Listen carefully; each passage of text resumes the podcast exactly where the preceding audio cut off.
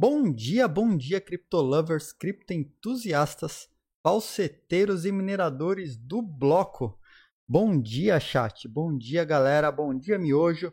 Salve aí pro Sweden Fortnite Sex, pra F Gabrielas, Marcelo Paz, Arthur Negro, Kleber, que acho que é Kleber. Valeu, galera. Valeu pelo follow. Tamo junto. Bom dia, ótima semana a todos. Bem-vindo nessa segunda-feira pela manhã aqui para o Morning Crypto, nosso programa diário com as novidades aí do nosso ecossistema de criptomoedas, com as tretas, com as notícias, com inovação, né? Com sorteio, tem aposta, tem gente perdendo bloquito, tem gente ganhando bloquito, né? Lembrando aí que os bloquitos é a moedinha do nosso canal que você minera ao assistir o programa ao vivo aqui na Twitch, em twitch.tv TV, todos os dias às 8 da manhã da matina. Estamos no nosso episódio 66, galera, 66. Essa semana a gente chega no episódio 70, na sexta-feira. E no episódio 70 teremos o sorteio aí de 10 mil sats, 10 mil sats. Então preparem suas wallets Lightning, tá? Entre as wallets Lightning que são. Não, para o sorteio pode ser qualquer uma, pode ser qualquer uma, mas para o sorteio que eu faço diário aqui, tem um sorteio que tem umas wallets que são compatíveis para você poder escanear um QR Code e conseguir sacar os seus 100 sats diários aí que a gente está fazendo, né? Então as wallets que você pode utilizar e que são compatíveis com sorteio diário é a Bitcoin Lightning Wallet, a Blue Wallet, a Wallet of Satoshi, Breeze Wallet e a Zap Wallet. Então, qualquer uma dessas você consegue escanear o QR Code que vai aparecer na tela em algum momento do, do programa e, e sacar aí, né? É, recuperar os seus Satoshi sorteados. O mais rápido leva. O mais rápido leva. Tá? Ah, o que, que, que, o chat já tá falando? Bloquito da besta. Oh, meu Deus do céu. Tenho até medo do chat logo cedo. Tô rodando o bloqueio. Eu falei? Falei, ó lá, ó lá. Não, eu Começa de. Meu Deus. Eu... Antes de entrar aqui na. Já começa. Gaut rodando o bloquito. Não, não. Seguidor do Pump. Não, né? Bloquito é para usar aqui no programa, não é para rodar bloquito. É... Quando chegar no episódio 666 será sorteado o bloquito da besta. Pois é. E o Renato terá a alma sacrificada nesse dia. Já deixa anotado aqui, tá, produção? e a alma do Renato, que ó, a produção já fez uma anotação aqui, então teremos uma alma sorteada, né, pro bloquito da pro dia do bloquito da besta. Tá feito. Bom, vamos começar aqui pagando, né? Ah, ah, antes sem que eu esqueça aqui, ó, aqui em cima, tá vendo que tem uma barra? Tá, estamos com 42 de 150. Assim que chegar a 150, a gente vai sortear outra Trezor One, outra Trezor One tá? A do, a do Super Biag está, está saindo hoje, depois de todo aquele rolo lá com, a, com a, o pessoal da CryptoBR, deu tudo certo. Já o, o, o Biags me passou o resto dos dados que estavam faltando na própria sexta-feira, já passei para o pessoal, então hoje, sem falta, eles me prometeram que já estão encaminhando, tá? Então, problemas de atrasos aí no envio foram resolvidos, mas agora tá tudo certo, agora tá tudo certo, tá? Então, Olha o Tutuco já mandando lá, esse pessoal quer ter alma sacrificada. É, meu, galera, galera. É, esse chat eu te contar. Bom, uh, tá, beleza. Então vamos, vamos lá para pagar, né? Para pagar. A gente estava olhando hoje, Cardano, né? A gente estava olhando aqui a ADA, se ela ia estar tá positiva ou se ela estaria negativa na data de hoje. Né? Olha só, 14 mil bloquitos. Tem uma galera rodando, toda galera a fim de aumentar o seu saldo de bloquitos aí para poder participar das promoções né? e sorteios. Poder comprar mais tickets aí. Então, olha só, vamos olhar que pé que deu a ADA hoje, galera. Hoje. Então, que rufem os tambores. Que rufem os tambores.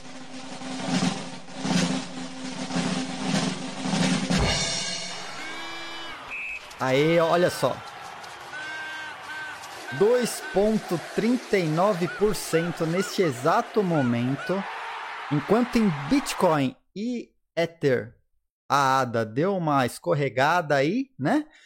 É, positivou. Então, se positivou, olha lá, se positivou os vencedores, paga marreco, passem seus bloquitos, passem seus bloquitos nesse exato momento positivo, tá pago.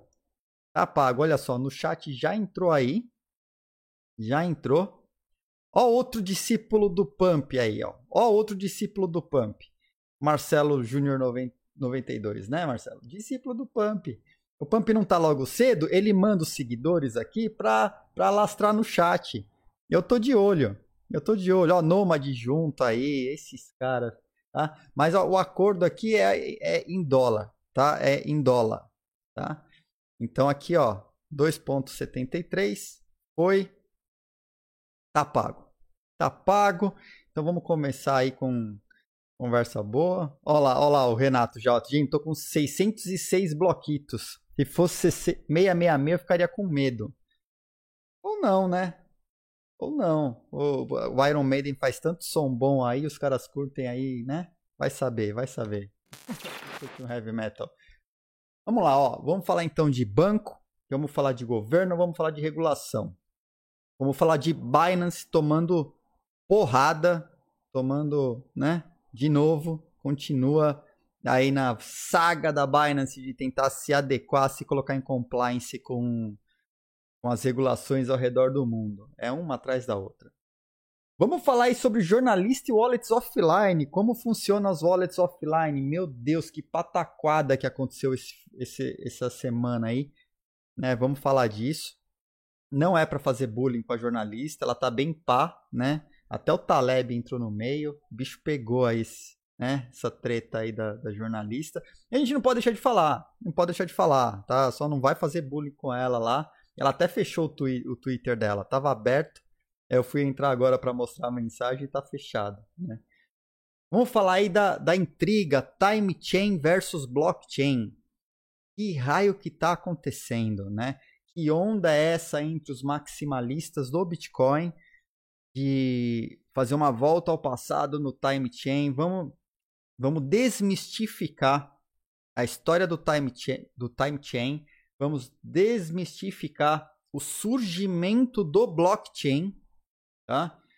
É, vamos, vamos falar sobre isso hoje. Vai tomar, vai, acho que essa vai tomar a maior parte da live, mas é informação que eu acho que valia a pena trazer.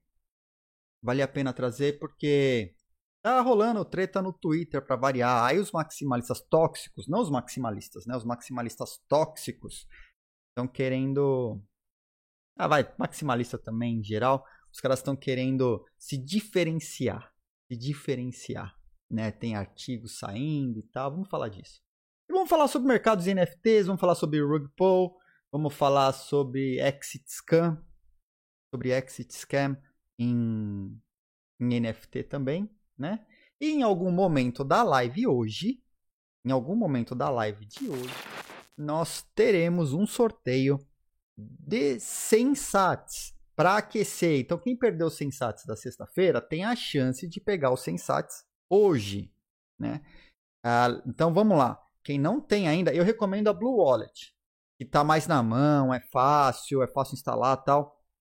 A, a Wallet of Satoshi, ela não é, é, ela é custodiada. Os caras guardam os seus satoshis lá, você tem que confiar neles, né? Eu prefiro uma que fica mais com você. Assim você pode fazer, por exemplo, o backup da, do canal, tal, para poder restaurar e ter os seus sats de volta. Então, recomendo, recomendo a não, então a, a custo... na LN, isso, a, a Blue é custodial na LN, mas no Bitcoin não. No Bitcoin você consegue você consegue trazer o Bitcoin para você. A Wallet of Satoshi é 100% custodial. Né? Então a Lightning, você faz um backup. É, tu, é que o Nomad mandou uma mensagem lá no chat, só, só para né, o pessoal não se confundir. Da Lightning é custodial. Os SATs ficam com eles, tá? mas os Bitcoins podem, ficam com você na wallet. Na Wallet of Satoshi fica tudo com eles. Né? Então, não vou nem tudo para um lado, nem tudo para o outro. Por quê? Porque tem a Eclair. A Eclair é uma das melhores wallets. Uma das melhores wallets. Mas, cara, eu, quando eu fui demonstrar aqui na live, ela demorou tanto para sincronizar. Porque ela baixa todos os nós, a lista de nós para rodar tudo localmente e tal.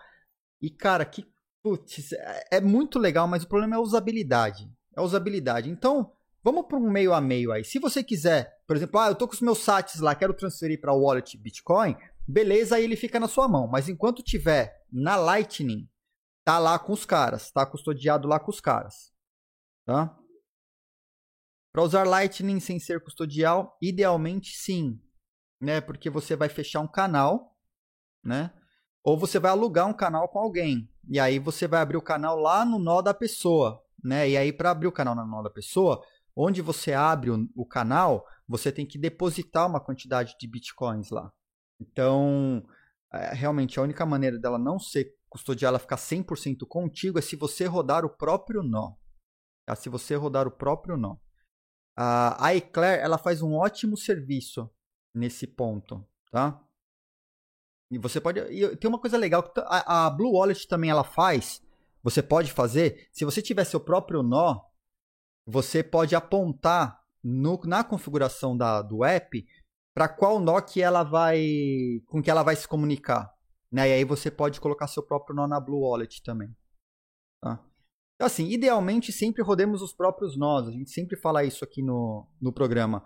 Mas é que não é fácil para o usuário comum, né? Digamos, usuário, não comum, mas o usuário do dia a dia que quer baixar uma wallet, só quer ter seus sats lá e quer, quer transferir para A, para B. Cara, não é, não é uma coisa que ainda tá assim, ó. Você dá um clique e tá funcionando tudo beleza, sincronizado e. Né?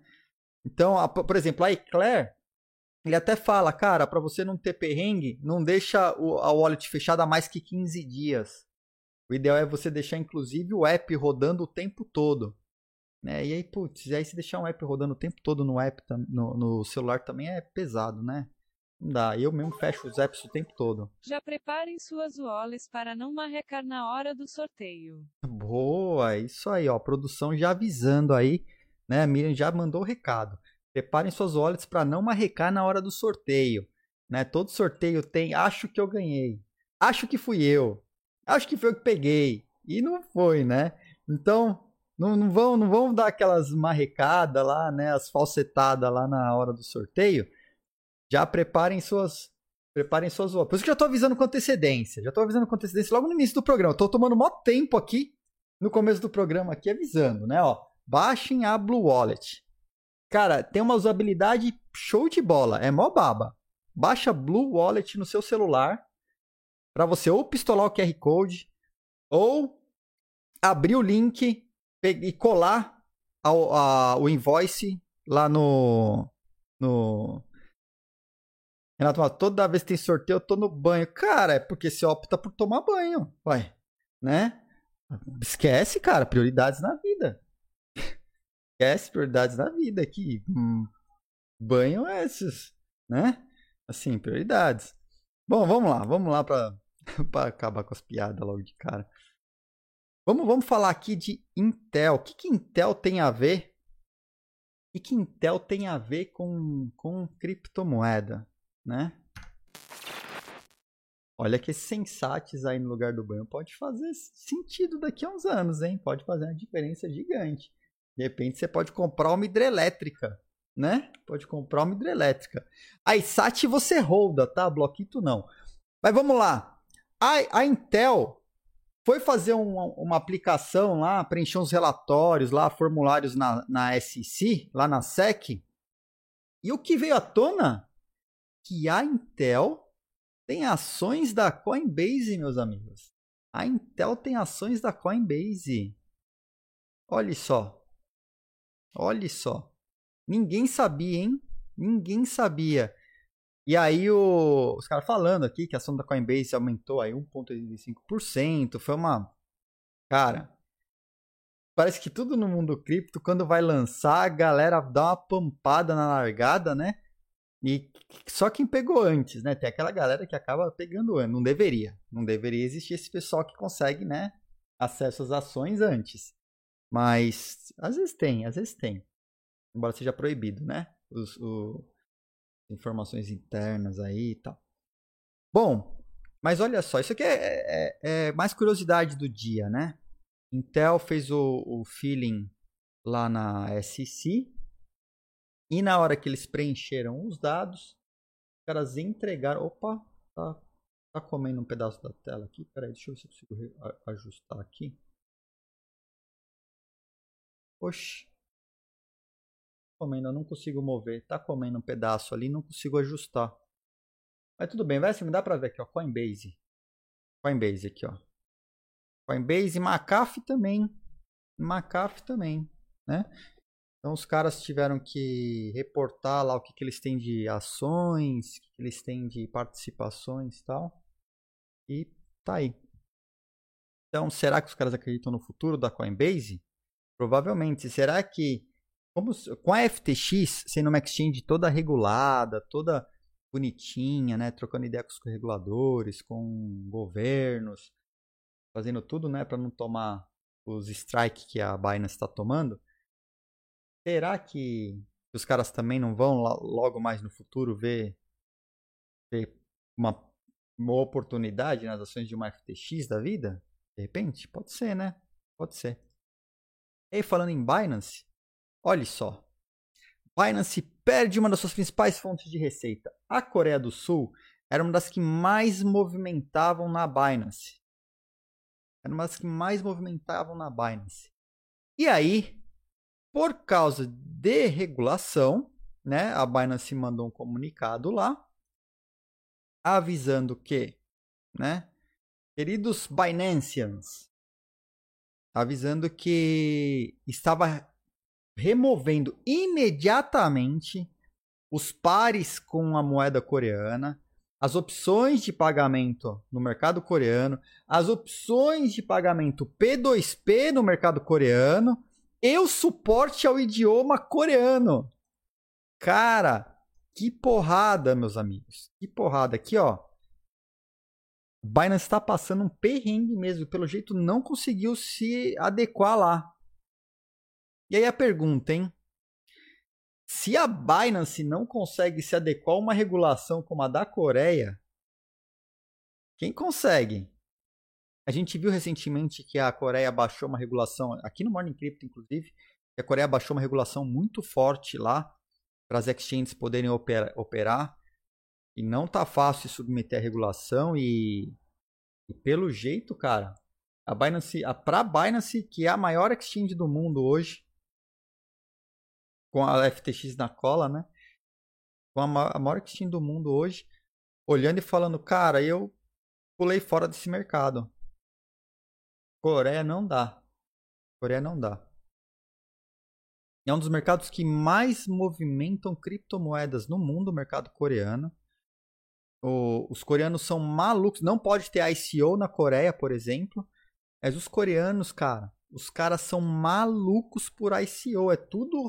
Assim, é, sabe aquelas leis? Ah, não pode, mas todo mundo faz? Não pode, mas tá todo mundo fazendo?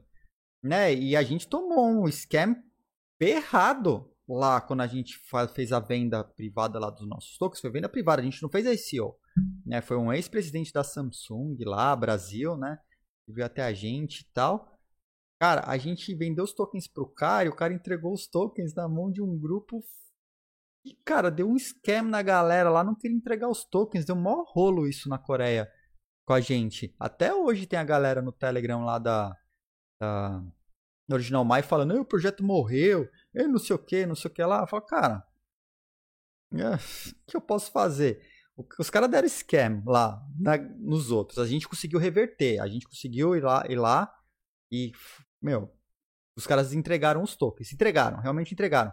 Mas aí, por causa desse scam que os caras tentaram dar lá nos, nos coreanos, assim que listou na primeira exchange, primeiro foi, primeiro foi na. Qual é a exchange brasileira lá? A Brasiliex. Primeiro foi a Brasiliex. Os caras começaram a dampar na Brasiliex. Quando a gente fez o acordo ainda com a ABCC e listou lá, cara, os caras damparam, damparam sem dó, assim, de 10 centavos a meio centavo. Aí não recupera, né? Aí não recupera. Coisa, coisa foi feia. Mas tudo por causa desse scam lá no começo com os coreanos.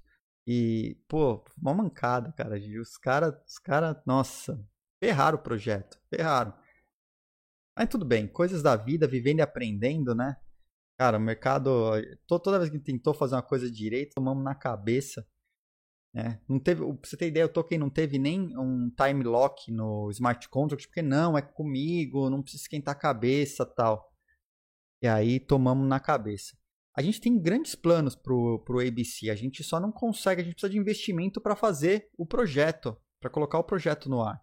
Na hora que eu conseguir financiar o projeto do, da coleta de provas descentralizada, que é o próximo passo depois do, do, do plugin que a gente já tem na é, tem um produto do Original Mai para coletas de prova, coleta para preservação de evidência online, chama PAC Web, né? É prova de autenticidade de conteúdo web. E cara, a gente conseguiu até jurisprudência no Brasil. Foi graças a esse produto da Original a gente conseguiu colocar o termo blockchain com jurisprudência no judiciário brasileiro, como provas de autenticação em blockchain como uma alternativa viável a determinados produtos aí de certas instituições tradicionais, né, é, com uma forma mais barata, mais rápida, que funciona 24 horas por 7 dias por semana, aos finais de semana. É o caso de calúnia, difamação online, assédio online, né? mensagens terroristas aí nos WhatsApps da vida. É... Cara, todo, todo tipo de coisa você consegue preservar. Vídeo, conversa do WhatsApp, tudo. A gente fez esse produto Pack Web e o próximo passo dele é a descentralização desse produto totalmente, a descentralização da coleta de provas. Hoje, quem coleta a prova é a própria pessoa que está com o plugin instalado. No futuro, quem vai coletar a prova vai ser uma rede de pessoas que serão recompensadas com esse token, é, tanto a, é, a pessoa que solicita a prova paga, as pessoas que coletam a prova é, são remuneradas, né? Então a gente criou, é, a gente já desenhou, tem todo o design disso, só falta o só falta o, o investimento, né? Só falta o investimento. Então, enquanto eu não conseguir esse investimento, eu não consigo botar isso de pé. Infelizmente. Infelizmente, eu realmente não consigo, porque demanda investimento, é um trabalho de descentralização de um produto aí que pode fazer muito sentido ao redor do mundo, mas dá trabalho, dá trabalho. A gente vai chegar lá, a gente vai chegar lá, tá? Mas por enquanto eu tô sempre, tô, tô o ABC tá absolutamente pausado. Eu não tô fazendo nenhum projeto com o ABC depois dessas porradas que a gente tomou. Enquanto eu não tiver uma estratégia sólida aí para para trazer para o mercado, eu não vou, não vou movimentar, não vou movimentar. Né, a gente só perdeu dinheiro. Para vocês terem ideia, eu perdi o equivalente a 3 bitcoins em ABC e 3 bitcoins, bitcoins mesmo, na ABCC foi então 6 bitcoins praticamente, né? Na ABCC com a listagem lá. A gente só pagando para listar, os caras brigando para não, tem que ter market maker, tem que tem que deixar bot aí operando o mercado. E depois a gente descobriu, a gente aprendeu também que esses bots, é, essa estratégia das exchanges é para drenar os seus bitcoins, porque eles obrigam você a manter um spread muito baixo entre compra e venda, fazendo isso com bots. E, cara, a gente perdeu muito Bitcoin nessa história. Muito Bitcoin. A gente tomou muita porrada é, lidando com esse negócio de token, tentando manter o token ativo no mercado, a galera dampando, a gente tentando reverter e não teve como. Eu falei, cara, eu... O pessoal pedindo, os coreanos pedindo, não, você tem que manipular o preço para o preço subir. Eu falei, meu, meu amigo, como eu, não, eu, eu não vou manipular preço nenhum. Vocês me desculpem. Não tem manipulação de preço pela, pela Original Mai. Não vai ter. Não teve, não vai ter e acabou. E aí as exchanges tentando forçar isso com um bot de market maker, cara. O mercadinho desgraçado, meus amigos. Mercadinho desgraçado. Aprendi muito. Tomei muita porrada. E tem uma coisa que eu fiz foi perder dinheiro com esses caras, né? Mas beleza. Mercado, mercado. Mercado duro. Mercado duro. Tá? Mercado porrada, assim. É, e eu, aí eu não sei se por conta desse monte de scam, pirâmide, golpe acontecendo na Coreia, os reguladores lá, os caras endureceram, né? Ao ponto de todas as exchanges terem que se, que se regulamentar para poder operar no mercado e a Binance resolver fechar pro, se fechar para o mercado para o mercado coreano. Feia coisa lá, feia coisa lá, tá? Mas Binance, né? Binance sofrendo aí mais, mais. Vocês acham que acabou da Binance? Não, a Binance além de ter que fechar, se fechar para um mercado gigante lá pra, pra, do mercado coreano, o Londres, a corte de Londres ordenou a Binance a rastrear os hackers por trás de um ataque nessa plataforma Fetch.ai. Dali KYC, hein? Dali KYC. E aí a Binance falou, nós estamos ajudando, estamos co colaborando, tal. Mas cara, a corte a corte fez os caras obrigou, obrigando, a corte obrigando os caras a quebrar sigilo, a abrir tudo. Então, a gente volta naquilo, né? Se você tem seu Bitcoin, a sua criptomoeda numa exchange, você será rastreado. Ah, mas eu comprei na exchange e guardei na wallet. E aí vem alguma ordem do governo, a exchange vai entregar. Sim, qual é a sua wallet, quem é o dono da wallet, e aí o rastreio completo, né, daquela wallet transferiu para onde, quem são as outras pessoas, tal. Então, é, é difícil. É difícil. Os governos fechando o cerco aí e obrigando as exchanges a fazerem né, o disclosure dos clientes, mostrar o rastreamento. E, e aí? E a Binance, depois de toda pancadaria que ela está sofrendo as regulações ao redor do mundo, você acha que a Binance vai virar e falar para o regulador e falar: ah, não tenho, não faço, não sei? Não, meu amigo, não. A, a gente acompanhou já aqui em tempo real o que estava acontecendo com a Binance no mercado de UK, né? Os bancos todos fechando as contas. É, é, sem, é, sem permitir transferências para Binance ou da Binance para a conta do cara ou da conta do cara para Binance e tal. E aí chega a corte e fala: entrega aí. Entrega. Né? Então eles dizem aqui que estão colaborando e estão colaborando na recuperação dos assets. Vamos ver. Primeiro, né? Os assets da Fetch.ai estavam na Binance também? Falta grave, né? Falta grave. A empresa deixar os assets na, na exchange. Falta grave aí, né? E, e como faz? Aí os caras perderam na exchange, roubaram a conta, acessaram. Não, eles não deixam claro o que foi que aconteceu, tá? Não deixam claro, mas aqui é mais um alerta pra gente mesmo. Aconteceu uns dias atrás, ó, a data do dia 13. É só a gente sempre ficar esperto. Exchange não é o lugar para você deixar suas criptomoedas. Tá? A não ser que seja transitório. Ah, é preciso comprar e transferir. Quero fazer um day trade aqui porque eu sou sou investidor raiz de day trade e tomo Rivotril o tempo todo. Ok, cara. Você usa exchange sem sombra de dúvidas, né?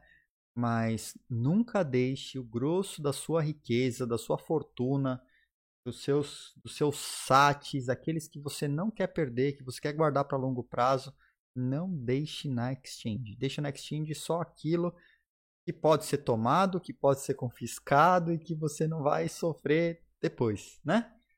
É que nem poupança brasileira na era Collor, meu amigo. Tá na exchange? Não é seu. Tá na exchange? Não é seu. Porque a partir do momento que uma exchange pode revogar o seu acesso às suas criptomoedas, ela não é sua. É claro? E é por isso que a gente está fazendo o sorteio da Trezor. Olha aqui, do, desse lado aqui, ó. Assim que chegarmos a 150, sorteio de mais uma Trezor One aí, para que você possa guardar os seus tokens, NFTs, criptomoedas e Bitcoin com você mesmo fora da exchange, mantendo elas fora da rede com toda a segurança numa das melhores hardware wallets do mundo. Tá? Deixa eu ver aqui que passou um monte de mensagem aqui na no chat. E eu só quero dar uma, dar uma atualizada aqui, ó. Vamos ver. Ah, o Gaut mandou, a gente achando que estávamos livres da máfia dos bancos, caímos na máfia das exchanges. Pois é, cara. Pois é. Pois é. Nossa, meu amigo, para listar em exchange pequeno, os caras pedindo um Bitcoin. Tá? Exchange maior, 30, mais de 30 Bitcoins para fazer a listagem. Né? E as que a gente conseguiu de graça, os caras pediram, ah, não, dá o token, é, dá a quantidade aí em token e depois você deixa lá pro market maker e só deixa, deixa na wallet. Ah, meu, perdemos tudo, cara. Perdemos tudo. Perdemos, perdemos dinheiro. Como a gente perdeu dinheiro? Como a gente perdeu dinheiro? Né?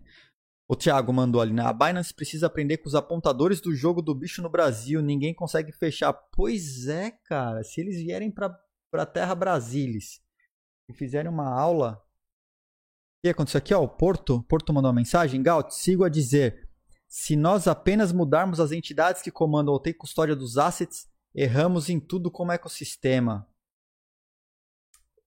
Cara, dois, do, tinha, que, tinha que emoldurar os dois de novo. O Gaut está se mostrando um filósofo. O Porto também, hein? Olha lá.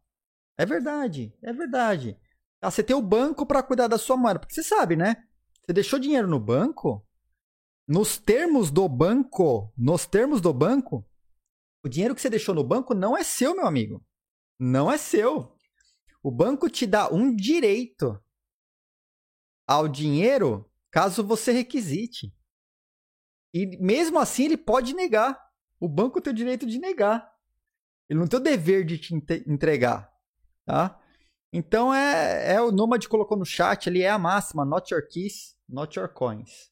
Exatamente, not your keys, not your coins, tá? Então, galera, é, fiquem espertos sempre aí que deixou em exchange pode ser bloqueado, pode ser rastreado, pode pode ser roubado, né? Pode ser roubado e por aí vai. Podem dar golpe, né? A gente viu aí quantas exchanges dando exit scam. E agora o termo da moda é rug pull, né? Mas o quanto exit scam a gente não viu aí no mercado? No mercado brasileiro, mercado brasileiro aí, ó, meus amigos. Quantas empresas não deram golpe? Empresas que todo mundo falou, não, essa empresa trabalha direitinho, né? Olha só meus rendimentos e não sei o quê. Quantas, quantas continuaram funcionando? De todas que abriram. Eu ouso dizer, ouso dizer que zero. Né? Ouso dizer que zero. Feia coisa. O mercado, ah, meus amigos, deixou, deixou sua cripto na mão dos outros, pode ter certeza que ele vai fazer muito melhor uso do que você. Muito melhor uso do que você. Tá? Você só vai poder chorar depois. E reclamar que perdeu, né? Bom, vamos falar aqui, ó. Da... Ai, meu Deus. Essa coisa foi tão. Jornalista e wallets offline. Essa aqui a gente tem que marcar ó, ponto, porque. Essa jornalista, a Cassandra Coppola. Cassandra Coppola. Ela mandou muito mal. E é uma jornalista que escreve, cara, em vários, vários jornais, vários lugares grandes assim. E ela mandou uma que eu vou compartilhar com vocês. Eu, eu tentei, eu ia entrar para mostrar para vocês o post original, mas o post original infelizmente não está mais aqui. É, o post original não está mais aqui porque eu não tive acesso. Vocês podem ver que aqui eu pedi o acesso, mas não foi, não fui contemplado em ser um follower da, dessa jornalista, né, da Francis Cassandra Coppola, Francis Coppola, né? É, bom, ela escreve muito sobre setor é, mercado financeiro tal, mas vamos lá. E obviamente alguém printou. Ob obviamente alguém printou. Obviamente os prints rolaram. No final, no final de semana, é, eu, eu tinha pego, guardado o link do post lá na, na página dela. Só que hoje, quando eu entrei para recuperar o link, estava bloqueado. E aí.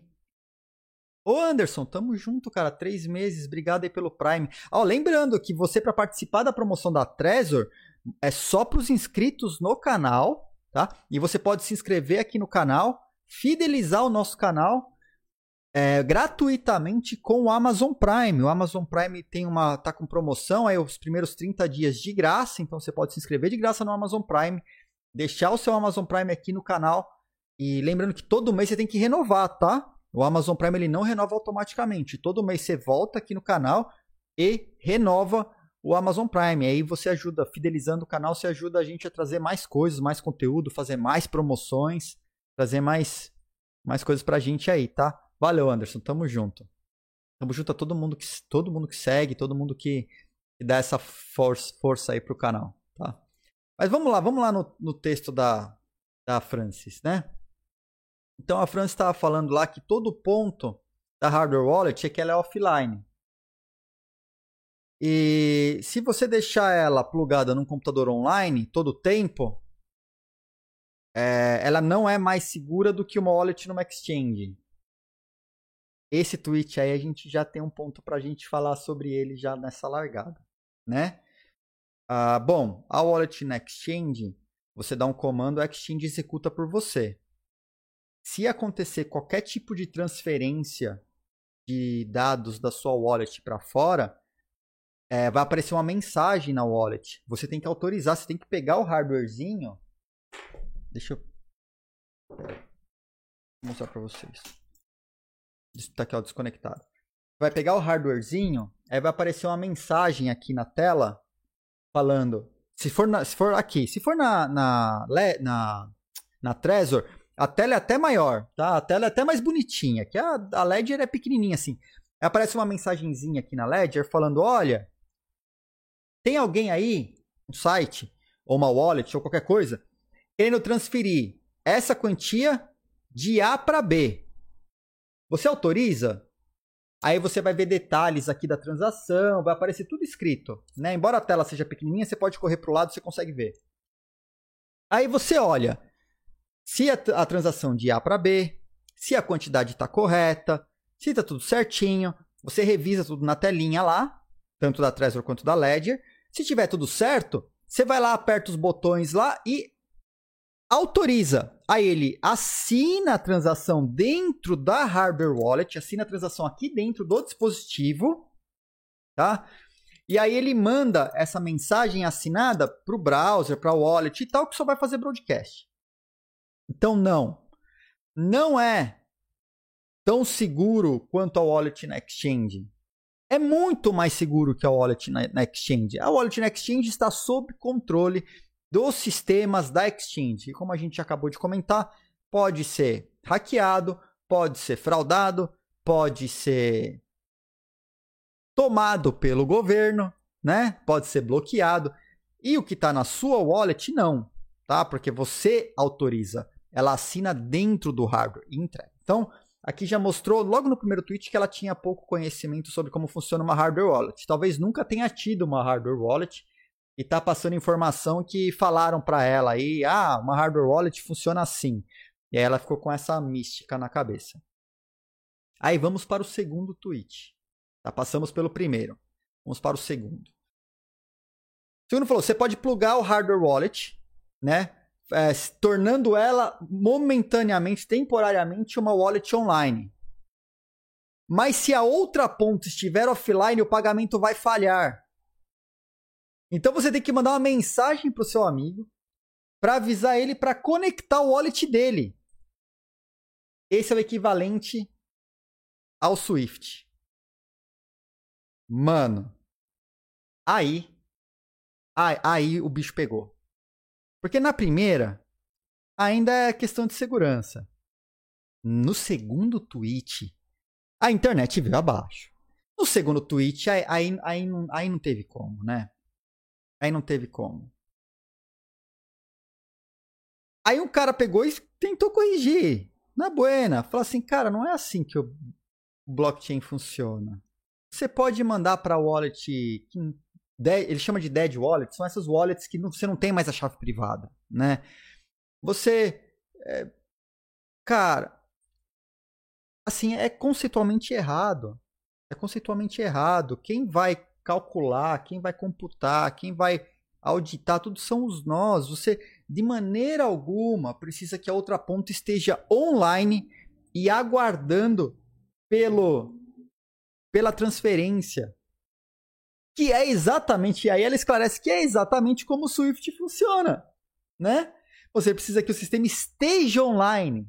Esteja online. Caiu a ponta. Você não, ele não consegue receber a transação. Né? E aí ela pegou e mandou essa. Imaginem o que aconteceu. E aí ela começou a reclamar que estava sofrendo bullying. Estava sofrendo bullying. Virou fax. É, Bin. É igual máquina de fax. Se a máquina de fax estiver fora da tomada, né? Tem, tem, uns falseteirinho novo aí que talvez nunca tenha visto uma máquina de fax, mas a gente que é cringe, a gente que é cringe, né? A gente viu fax. A gente viu fax. Até, até poucos anos atrás, para você poder fazer para você poder fazer o registro do seu app na, na Apple, cara, isso foi absurdo. Tá voltando lá, 2013. Estou lançando aquele app, o primeiro app de pagamentos do Brasil, que foi o Snapping, né, que fomos nós que fizemos lá na OS Technology, eu, meu irmão, e mais a OG, que foi a primeira vez que eu fui, que a gente foi é, shortlisted, né, a gente foi finalista lá em Cannes. Aí vou, vou colocar o app na Apple Store, na loja da Apple, né? Cara, eles só aceitavam a aplicação via fax. 2013. 2013. Só aceitavam a aplicação via fax. Acreditem se puder. Eu tive que arrumar uma, um aparelho de fax, cara. Para mandar um fax para Apple nos Estados Unidos.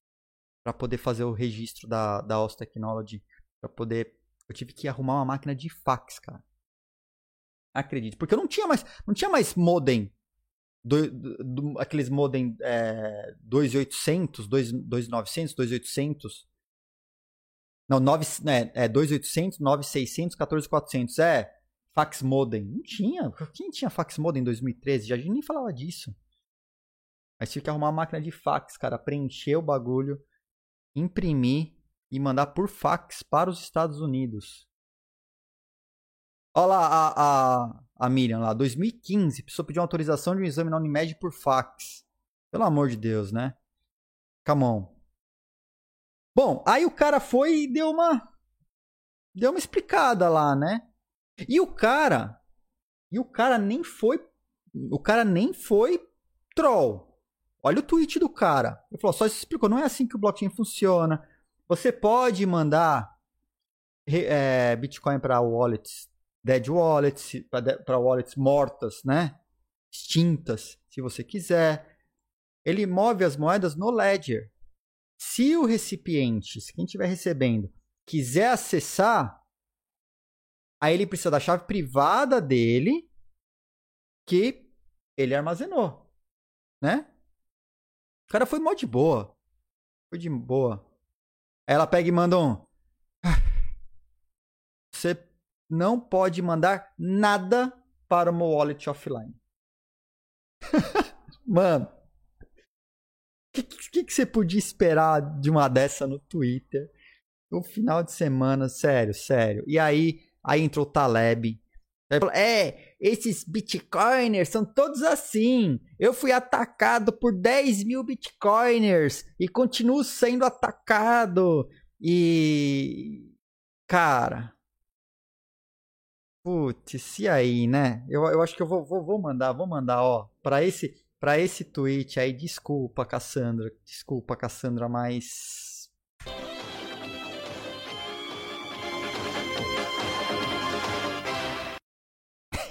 Mereceu, né?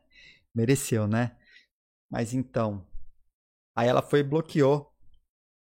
Ela foi e bloqueou o, o, o, perfil dela. Eu tem, realmente eu tentei trazer o original, mas não deu. Não deu, não deu, não deu. É. Então, espero. Bom, quem é do bloco sabe, né? Quem é do bloco sabe. Não, você não precisa que a outra ponta esteja online e comunicando com você para você mandar Bitcoin. Você é, não é a mesma coisa que deixar os seus bitcoins numa exchange. Não, não, é, ao conectar a sua hardware wallet, hardware wallet no USB do seu computador, você não torna ela uma wallet online. Você não torna ela uma wallet online, tá? Você não torna ela uma wallet online, porque o máximo que ela faz é assinar a transação no hardware e pegar aquele arquivinho, aquele conteúdo de texto, passar para o browser que só vai fazer broadcast para a rede. Quem vai tratar do resto é a rede, são os nós. É o nó que recebe que vai validar se aquela transação está válida, se você tem o saldo, vai encaminhar isso para o broadcast até chegar no minerador, que vai olhar para a transação, ordenar dentro de um bloco, colocar no bloco, mandar o bloco de volta, que vai ser revalidado por todos os nós. Vai ser validado novamente por todos os nós. Tá? Ó, o ó, tem que fazer NFT da, do tweet da Cassandra. Do Twitter, do Twitter. Tiago, será que o Taleb psicografa os livros dele? Meu Deus. Certeza, né? Certeza. Tô só vendo o chat. Chat é ótimo, né, Bloco? Esses são um show à parte. Uh, mesmo que faça algo online, não é de um IP conhecido.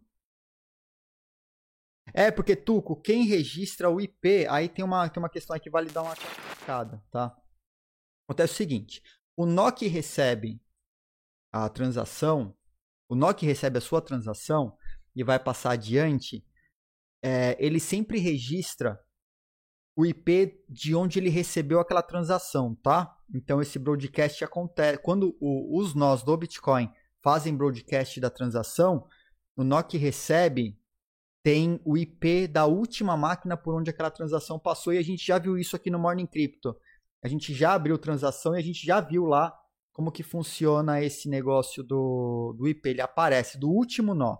Então, em teoria, em teoria, se você chegar naquele último nó e olhar para as transações nele, você vai ter de onde veio aquela transação do último nó. E se você for capaz de reconstruir essa árvore de nós, você teoricamente chega no primeiro local que recebeu essa transação.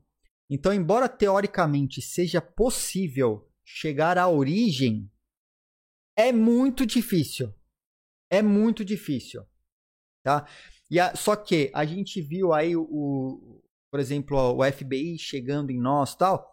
A gente, a gente até discutiu aqui quando eles conseguiram pegar os recursos lá da, da daquelas wallets do, do vírus lá, do malware, né? O, a, gente, a gente pensou em algumas possibilidades. Uma das possibilidades é essa, e aí você descobre que aquele IP está dentro de uma cloud, porque a maioria dos, do, dos nós estão dentro de clouds.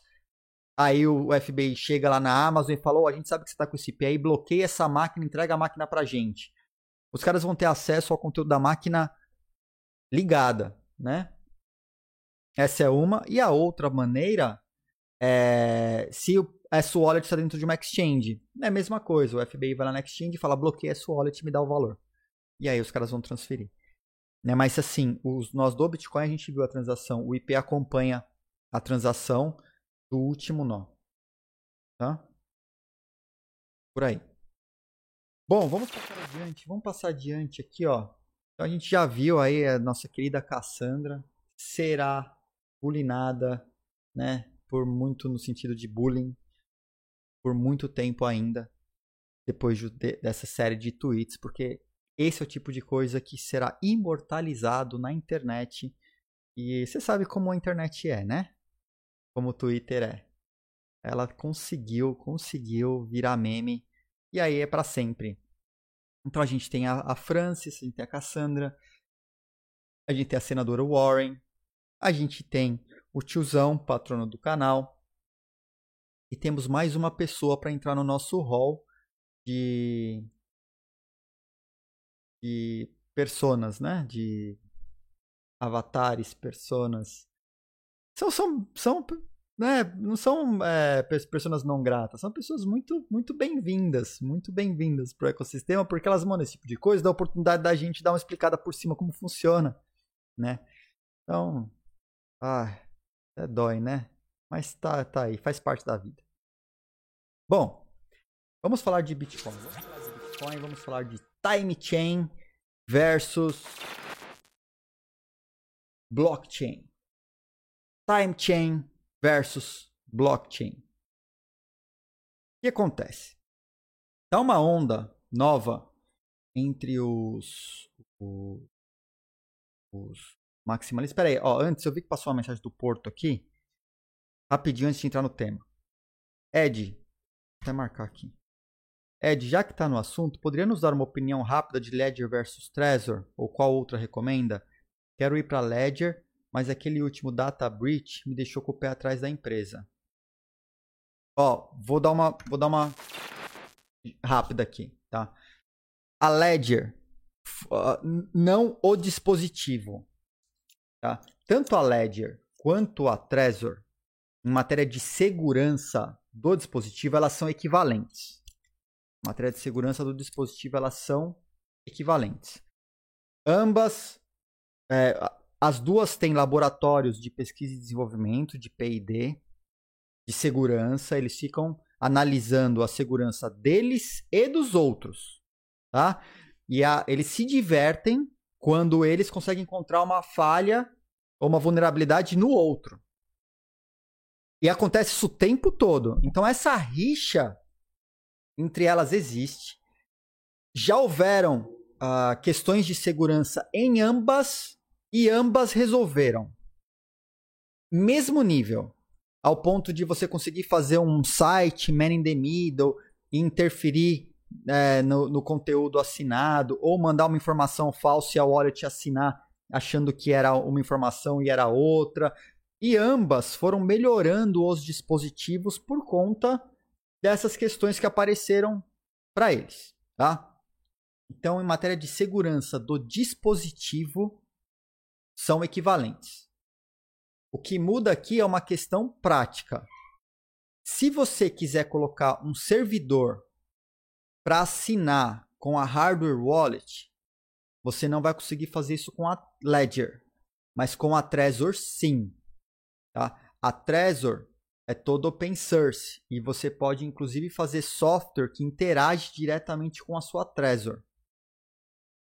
A Ledger não. A Ledger depende de autorização manual. Você tem que pegar a Ledger na mão e apertar aquele raio dos dois botões na tela do sim, depois de passar por todas as telas das, das validações. Então, é, é uma questão prática. A minha wallet que eu tenho, a primeira que eu tive foi uma Ledger. E depois eu comprei outra. Mas eu entendo que a Trezor é tão boa quanto do ponto de vista de hardware. Tá? Então, beleza. Hardware wallet, ok. Só que a Ledger, a, a, o site da Ledger, a empresa da Ledger, o banco de dados da Ledger, do e-commerce da Ledger, vamos falar assim, o banco de dados do e-commerce da Ledger foi hackeado online. E baixaram todo mundo que comprou Ledger no site da Ledger com endereço, telefone, e-mail, senha de acesso ao e-commerce e tal. Então, o que foi hackeado foi o e-commerce da Ledger, que é muito diferente do hardware da Ledger. São, cara, coisas assim totalmente distintas, inclusive em infraestrutura. Tá? Só que pelo fato dos e-commerce da Ledger ter sido hackeado, a galera começou a mandar e-mail pro povo falando assim: olha, por exemplo, eh, mandando e-mail em nome da Binance. Então pegaram a lista de todo mundo que tinha Ledger. Aí o cara imagina, pô, se o cara tem Ledger, ele deve, deve ter conta em exchange. Então começaram a fazer aqueles e-mails de phishing em nome das exchanges falando, olha, é, a gente precisa, a gente tem uma atualização aqui para ser feita, precisa da sua seed. Ou, cara, vários e-mails assim em nome de exchange. E muita gente caindo, pegando a seed da, da Ledger e entregando por e-mail para a galera, porque o pessoal não tem a consciência ainda de quão importante é armazenar a sua seed no lugar seguro e não passar ela para ninguém, porque ninguém no mundo deve solicitar a sua seed para você, de maneira alguma. Né? Se você tem uma wallet multisig, Ele não vai pedir a sua seed, a sua chave privada, para poder liberar os fundos da multisig.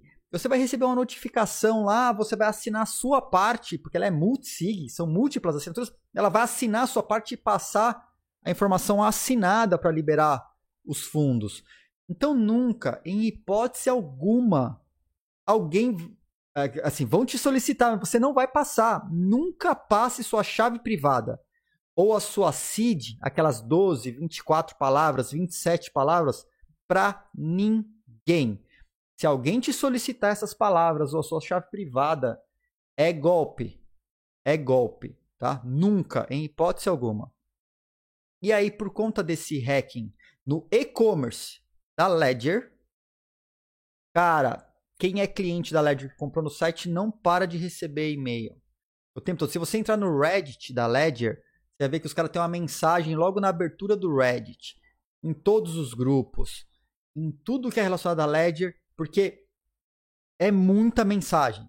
É muita mensagem, tá? Eu nunca comprei minha Ledger, as minhas Ledgers com, com eles, tá? Uma foi com um, um ex-representante da Ledger no Brasil, o cara nem atua mais nesse mercado. E a segunda foi com a CryptoBR. Né? Comprei pessoalmente, né? num evento. A, a Ledger fechadinha lá, tal, num, num evento. Mas, cara, é esse o perrengue, Porto. Esse que é o problema. Tá? Mas em matéria de segurança da hardware wallet, eu acho que as duas são tão seguras, a, a qualidade de segurança das duas é a mesma. E agora o que a gente pode fazer e eu tô aguardando ansiosamente, é pela wallet da Square, cara. A Square vai lançar uma wallet, uma hardware wallet 100% open source. Também provavelmente vai ser um bom hard, uma boa hardware wallet aí que virá no futuro. Mas a gente não sabe quando que vai ser lançado. Os caras não tem o roadmap dela ainda. Mas tô, tô no aguardo. Beleza? Tá é, respondido? Então vamos, vamos passar lá pro time versus Bom dia, Kennedy. Bem-vindo. Qual a diferença entre Nano X e Nano S? Essa é simples, vou responder rapidinho, Rashid. A Nano X é Bluetooth, a Nano S tem cabo USB, tá? Nano S cabo USB, Nano X, Nano X conecta por Bluetooth no seu celular, conecta por Bluetooth no seu computador, tá? André, eu tenho. Não. Não, não. Se o hardware falhar, você compra outro e você recupera a sua chave privada. Tá? Você recupera a chave privada na outra. A gente tem duas aqui. É, uma fica comigo, outra fica com a Miriam. E com chaves privadas distintas, com contas distintas, usos distintos, tá? Porque a gente segrega, a gente não guarda tudo também numa só. Óbvio que, cara, segregar distribuir é sempre melhor. Em segurança da informação, né? É, você ter duas, não para ter uma de backup da outra.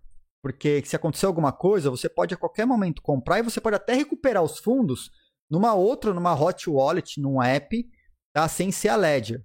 Então você não fica queimou sua hardware wallet, você recupera os fundos, seja até em app, tá? Você pode ir lá num app e recuperar a chave privada, recuperar a seed e você não perde os fundos. Ou você compra outra Ledger, assim que chegar, você vai lá e recupera, beleza. Tá? É... Mas se for para ter duas, eu acho que não é para ter uma de backup da outra, mas sim segregar os fundos.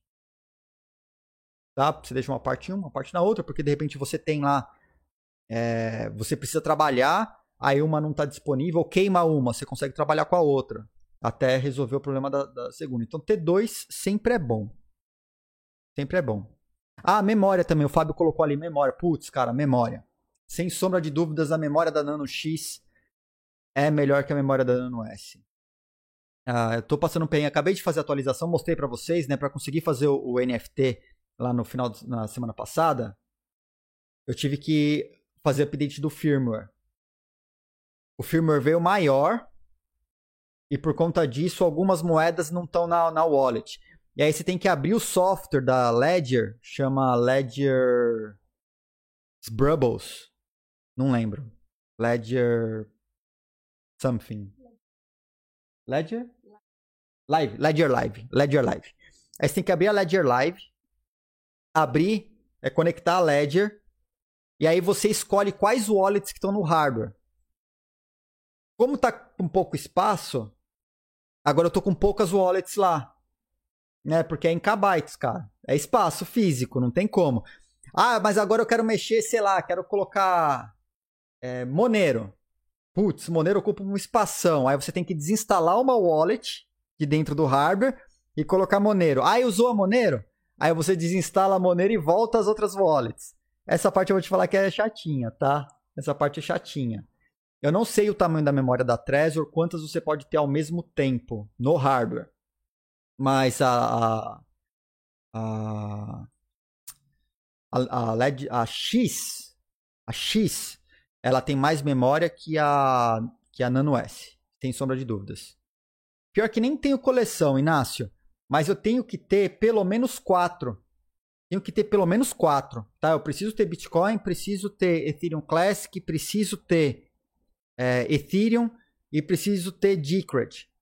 Essas quatro eu preciso ter. Aí uma ou outra extra. Né? Tudo que é token, aí é Ethereum, aí dane-se, né? Mas, por exemplo, eu quero fazer. Eu gosto muito da Monero e gosto muito da Zcash. E eu nem considero elas shitcoins, assim, porque uma, quando você precisa de um pouquinho de privacidade a mais, as duas são, são super bem-vindas, né? Para você poder fazer uma transação mais anônima. E aí, cara, precisa ter. Precisa ter, né? Então, assim. É... Não, não, não deixa em POS, não, cara. Eu não tenho nada em POS. Nada, nada, nada, nada em POS. Nada em POS hum, fica tudo comigo. Na, na, minha chave e tal. Na, não, tenho, não tenho essa de, ah, a Decred tá lá ganhando é, renda passiva lá com a Decred. Eu não faço. Minha, minhas Decred estão comigo. Tá? Não tenho nada, nada na, no POS dos caras lá não. Mesmo sabendo que ela é autocustodiada, né? Ela é custodiada comigo, é a minha chave que libera, tal. Eu só dou o direito lá, né? Como se eu só, só bloqueasse elas, tal. Né? Tá? Por quê? Mas por que, que você não deixa em POS? Porque, é, uma, né, eu não, nunca fui de ficar fazendo investimento e deixar minha cripto fora. Mas tem uma parte prática. O POS, ele loca, o POS da Decred, ele loca por pelo menos 30 dias a, até sair o ticket, né? até voltar o ticket. Então, quando eu compro o ticket, aquelas cripto elas ficam bloqueadas lá para aquele ticket durante o prazo do ticket. Que pode ser 30 dias, Pode ser uma semana, ou tem tickets aí que a gente sabe que às vezes demoram, cara, meses, né? Como os recursos todos de cripto que a gente tem é para movimentar os saldos das wallets da Original My, eu não posso correr o risco de, de eu precisar da criptomoeda e a criptomoeda não está disponível. Aí eu não quero ter que ir numa exchange para comprar. Aí é badaras, né? Que correr numa exchange para comprar a cripto que tem o cripto disponível da empresa. E hoje rende muito pouco. Então, para mim, o custo-benefício é eu ter um servidor fora porque não está registrando, porque deu, pan, deu zerou, zerou o saldo do, do servidor, né? Dos nós. Zerou o saldo. Eu ter que correr numa exchange ou ter que só pegar da wallet e transferir, cara, da wallet, transfere, recoloca o saldo e beleza. Né? Então, tem, tem, tem, tem os motivos. Tem os motivos. Mas hoje eu não tenho nada em POS. Nada, nada, nada em POS. Rodando. Fernando Henrique Correia. Hello, sir. Bem-vindo. Qual o melhor software wallet? Tem algumas, Fernando. Tem algumas. É, hoje, eu já falei aqui, daqui a pouco vai ter um sorteio aí de alguns SATs na Lightning Network. Eu recomendei algumas que são compatíveis com sorteio.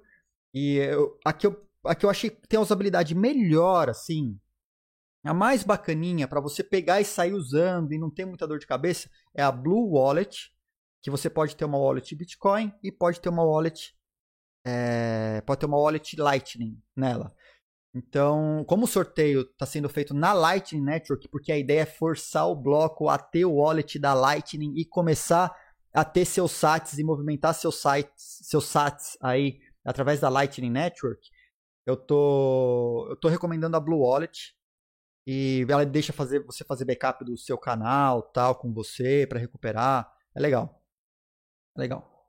Tá?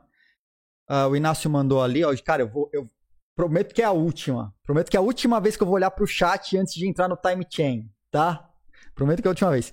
Ed, como assim teve o Pegasus para iPhone não poderia ver o Pegasus para Ledger, Trezor e afins? Uh, sabe por que não, Inácio? Porque ele depende, por exemplo, o Pegasus para ele entra no Android ou no iOS. Ele entra no Android ou no iOS, tá? Ele ah, ele é um vírus que se instala no seu celular a mando do governo. Tá, vou colocar de forma bem generalizada assim. Primeiro que a, a hardware wallet ela é offline. Segundo que quando você conecta ela pelo USB, ela vai subir driver, ela tem uma comunicação toda específica, e aí vou falar da, da Ledger, tá? A Ledger, a Ledger, ela tem dois processadores, dois microprocessadores que não se comunicam diretamente. Não se comunicam diretamente. O primeiro microprocessador é responsável por se comunicar com o USB e só fala com o USB.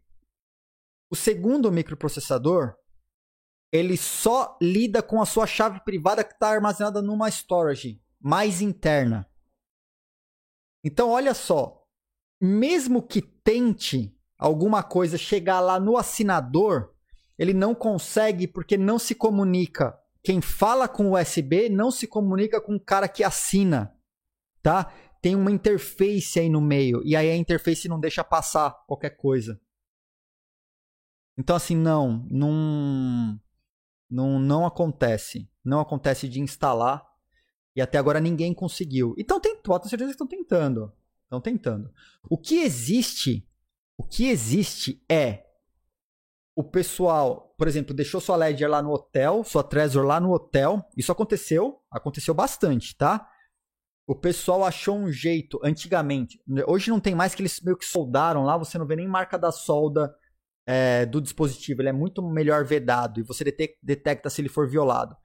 O pessoal violava o seu hardware no hotel, instalava um controlador lá e aí fechava de novo. E aí esse microcontrolador é, poderia modificar a transação que está acontecendo. Mas, cara, necessita de acesso físico ao hardware, precisa abrir o hardware, fazer a instalação do, do desse de mais um hardware, de mais um chip lá dentro, fechar e você ir lá usar e não perceber que ela foi violada.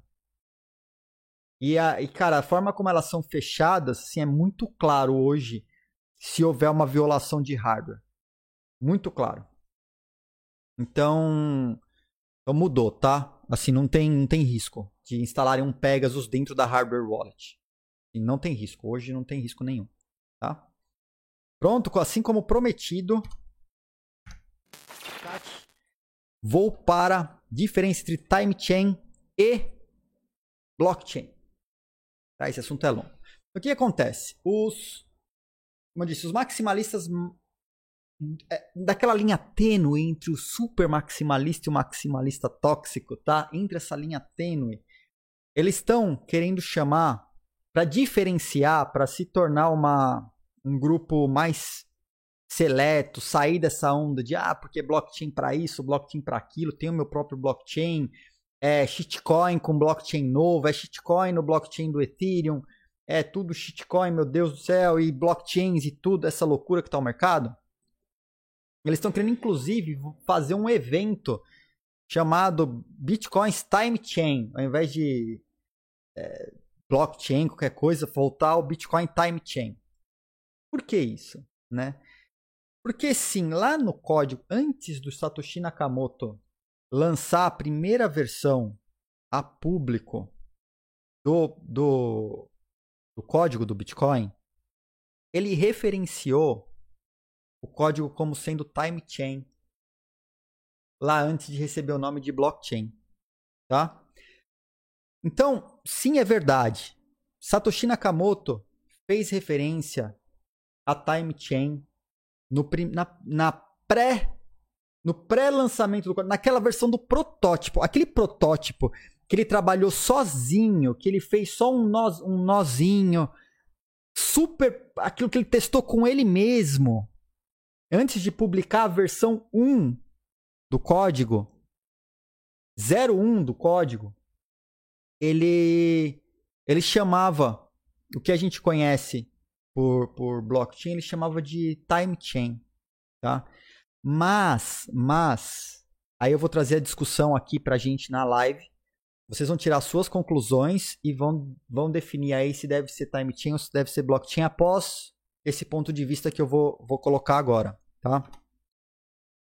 Quando o código 1 foi lançado, ele deu publicidade ao primeiro código, ele já tinha refatorado o código e tirou os termos time chain.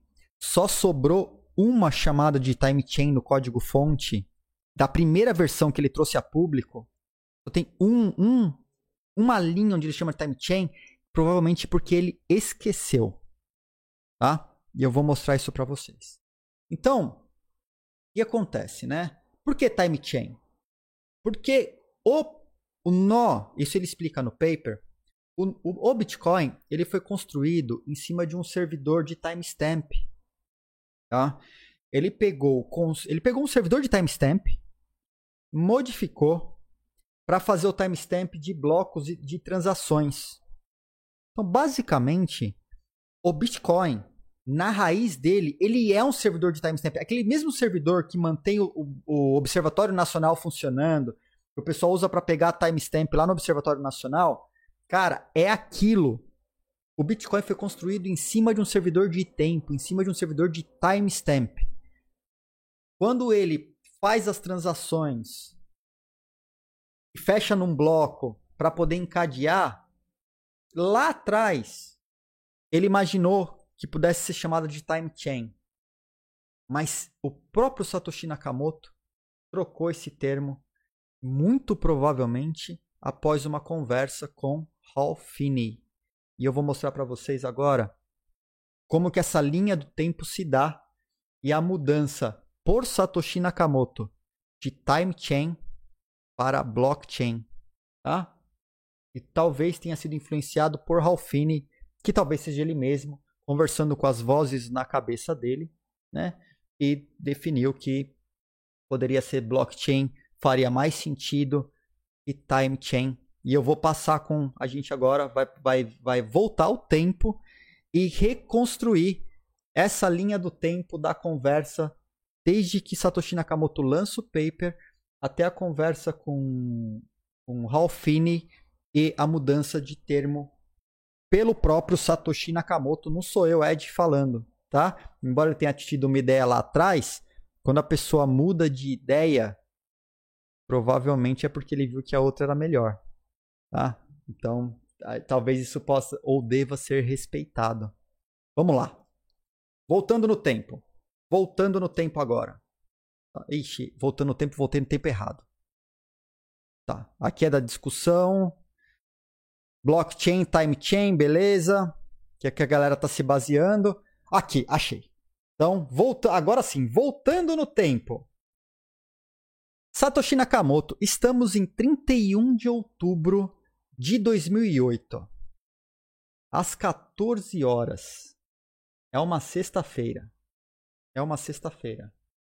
Todo, bom, aqui, de qualquer maneira dá para ler aqui mesmo que.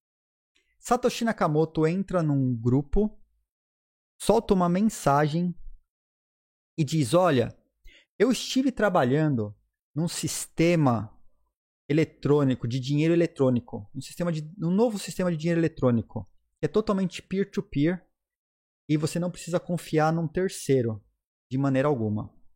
O paper já está disponível em bitcoin.org/bitcoin.pdf. Já está lá. As principais propriedades: você previne o double spend, o gasto duplo, com uma rede peer-to-peer. -peer. Você não tem um emissor central ou outras, par outras participantes que você tem que confiar. Os participantes podem ser anônimos. As novas moedas são feitas no estilo de Proof of Work do Hashcash, do Adam Beck, fundador da Blockstream. O Proof of Work para a geração de novas moedas também empodera a rede para prevenir o double spending. Aqui é uma menção à teoria dos jogos que ele cria. Então ele vem com o abstract do paper do Bitcoin e lança o paper do Bitcoin, que a gente conhece, são essas nove páginas, tá? O paper. Então, quando o Satoshi Nakamoto vem a público, quando o Satoshi Nakamoto aparece pela primeira vez falando sobre e apresentando o paper, é assim que vem, é assim que ele aparece, tá? E-mail numa lista, já com bitcoin.org de pé, o domínio, e o paper do Bitcoin lá, e explicando o paper do Bitcoin de cabo a rabo, tá? Em nove páginas, contando toda a história e as referências do B-Money do Weidai, né? Uh, como é, fa como fazer o timestamp de um documento digital, que é, um, é, lá de 91, que é o conceito do servidor de timestamp, tá? do Haber e do Storneta. Mais papers deles falando como é, fazer timestamp digitais, né? o hashcash do Adam Beck, e por aí vai. Tá? Então assim surge o paper do Bitcoin. Até esse momento não tinha sido mostrado nenhum código. Tá? Então, quando ele anuncia na, na rede, anuncia no fórum lá de e-mails, e o paper e publica o paper, anuncia o paper, não tinha aparecido o código ainda. Não tinha aparecido o código ainda. Obviamente, a galera caiu em cima, porque é impossível, porque não dá para fazer, porque ah, oh, oh, a ideia é boa, deixa eu entender mais, Ralfini. Ô, Satoshi, você tá falando desse negócio aí? Eu li aqui o paper, cara, eu tenho umas dúvidas. Você tira as dúvidas para mim? E aí ele começa a tirar as dúvidas num e-mail bastante detalhado entre Finney e Satoshi Nakamoto, conversando e tirando dúvidas sobre como funcionou. Então, olha só. Publicação do e-mail original do Satoshi Nakamoto. 31 de outubro de 2008. Conversa de Ralph Finney com Satoshi Nakamoto, 8 de novembro, uma semana depois. Oito dias depois. Tá? Então isso é muito recente. Então su surgiu o paper, surgiu o e-mail, surgiu o paper. A galera da, da criptografia começou a olhar, tanto que o e-mail dele era Bitcoin Peer-to-Peer -peer e Cash Paper. Né? E Cash. E aí vem a primeira conversa entre eles. Antes de chegar na conversa do Ralphine ainda, vamos olhar se no paper Satoshi Nakamoto falou Ctrl F. Blockchain separado, não tem. Blockchain junto, não tem. Time chain. Tem time chain? Não tem time chain. Não tem time chain. Sabe o que tem? A única referência que existe a blockchain no paper do Bitcoin é Chain of Blocks. Aqui, tá? Única, única referência. Então, tá lá na página 7. Tá? Então, a primeira e única vez que há uma referência à blockchain no paper do Satoshi Nakamoto é aqui, onde ele chama ainda de Chain of Blocks. Tá? Não fala de time chain, não fala de blockchain. Chain of blocks. Ok. Na sequência, uma semana, a galera discutindo sobre e tal, vem um e-mail né, do Ralfini, interessado no projeto, perguntando como que faz, se a transação não, que fizer broadcast não chegar em todos os nós, uh, se formarem chains diferentes em nós diferentes por causa da, uh, da assimetria de tempo entre as redes, né? Elas não estão conectadas diretamente. Aí você pode ter uma rede que tem uma chain, outra tem outra chain. Aí ele vem explicar como que funciona o, a história das maiores chains, as chains mais longas, chain com mais uh, com mais maior dificuldade e tal, né? Então ele vai explicando lá ponto a ponto. Eu vou colar esses links todos para vocês. Eu vou pôr no chat, ó. Então vamos lá. Primeiro e-mail do Satoshi Nakamoto. Link no chat. E-mail da conversa do Satoshi Nakamoto com o Ralph Finney, aqui. E é nesse e-mail, neste e-mail, onde pela primeira vez aparece o termo blockchain, tá? Então vamos fazer, vou por aqui, ó, tô na página. Vamos fazer aquela busca lá. Blockchain aparece três vezes. Então, mais ou menos assim. Ok. Então, é, eu chego lá no blockchain. Como que funciona isso? Né? O que o, o, que o nó cria, o próximo bloco, o primeiro nó, ele vai né, é, discutindo sobre a colisão de hashes para poder chegar na dificuldade, achar o bloco e tal. Ele vai na conversa mais técnica aí, o link tá aí. Eu não vou detalhar toda a conversa, mas tem uma coisa interessante aqui. Que muita gente nega, falando, ah, mas Satoshi Nakamoto nunca chamou blockchain de o, o, o blockchain de blockchain, né? Nesse e-mail, foi um e-mail que inclusive teve muita discussão sobre ele no grupo Bitcoin Brasil há muitos anos atrás, porque aparentemente eu fui a primeira pessoa no Brasil a encontrar, porque eu fiz um trabalho de tanto identificar no paper do Bitcoin, que não tem blockchain, mas tem chain of blocks, assim como encontrar, porque eu li todas as comunicações do Satoshi Nakamoto naquela época. Hoje eu não lembro mais todas de cabeça, mas há uns anos atrás, 2015, 2016, eu lembrava de tudo isso, né? E aí eu pesquisei para entender o surgimento. De onde veio? E a primeira vez que aparece Satoshi Nakamoto mencionando e aceitando o termo blockchain foi exatos oito dias após a publicação do paper que citava Chain of Blocks. Então aqui ele vem falar onde Ralphine sugere, primeiro, o termo blockchain para o Ralphine. Aí ele começa a explicar, né? Aí a gente vai mais lá para frente novamente, ele fala, ó, os timestamps linkados entre eles do blockchain, né, o timestamp blockchain, termos do Ralphine. Termos do Ralphine. Ao que Satoshi Nakamoto responde, o recipiente só precisa verificar de volta no blockchain e é, vendo os links entre blocos da transação que está no bloco A, porque que eles estão falando dos fundos, que você verifica o blockchain que todos os fundos, todas as transferências têm uma origem. E você vai navegar reversamente nesse blockchain para encontrar que aquele fundo veio daquela transação, que veio da outra transação, que veio da outra transação. Então ele fala que você só tem que ir uh, na profundidade que você uh, vai encontrar essas transações linkadas e você vai voltando essas transações na profundidade que você bem entender até a criação delas né? E o, ele falou assim, e, e, o próprio Satoshi Nakamoto falou, ó, você, é, o recipiente só precisa verificar ele de volta, né? É, uma profundidade suficiente para trás no blockchain que você vai encontrar aí, ele coloca aí como duas transações. Duas transações por quê? Ele vai, você vai encontrar olhando para trás a transação que originou aquela. É, ele até fala que ó, todas as transações para trás podem ser descartadas. Só precisa da anterior. Porque a anterior é o que vai validar.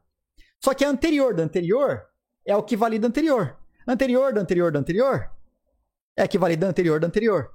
Percebe? Então, esses nós, mantendo todo o histórico, todo o histórico, eles são super importantes porque você vai montar essa cadeia inteira de todas as transferências de A para B, de B para C, de C para D, de D para E e assim por diante. Mas se você quer verificar a origem do fundo diretamente, você olha duas transações para trás.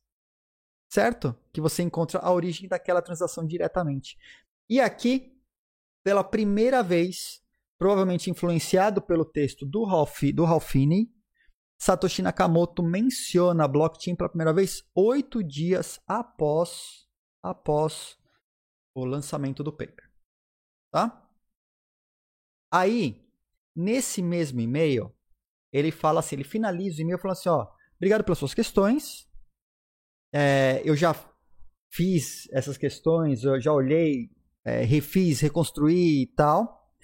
Ele falou, eu tive que escrever todo o código antes de convencer a mim mesmo que eu poderia resolver todos os problemas. Tá? Aqui. Eu tive que escrever todo o código para convencer a mim mesmo que eu conseguiria resolver todos os problemas. E então eu escrevi o paper.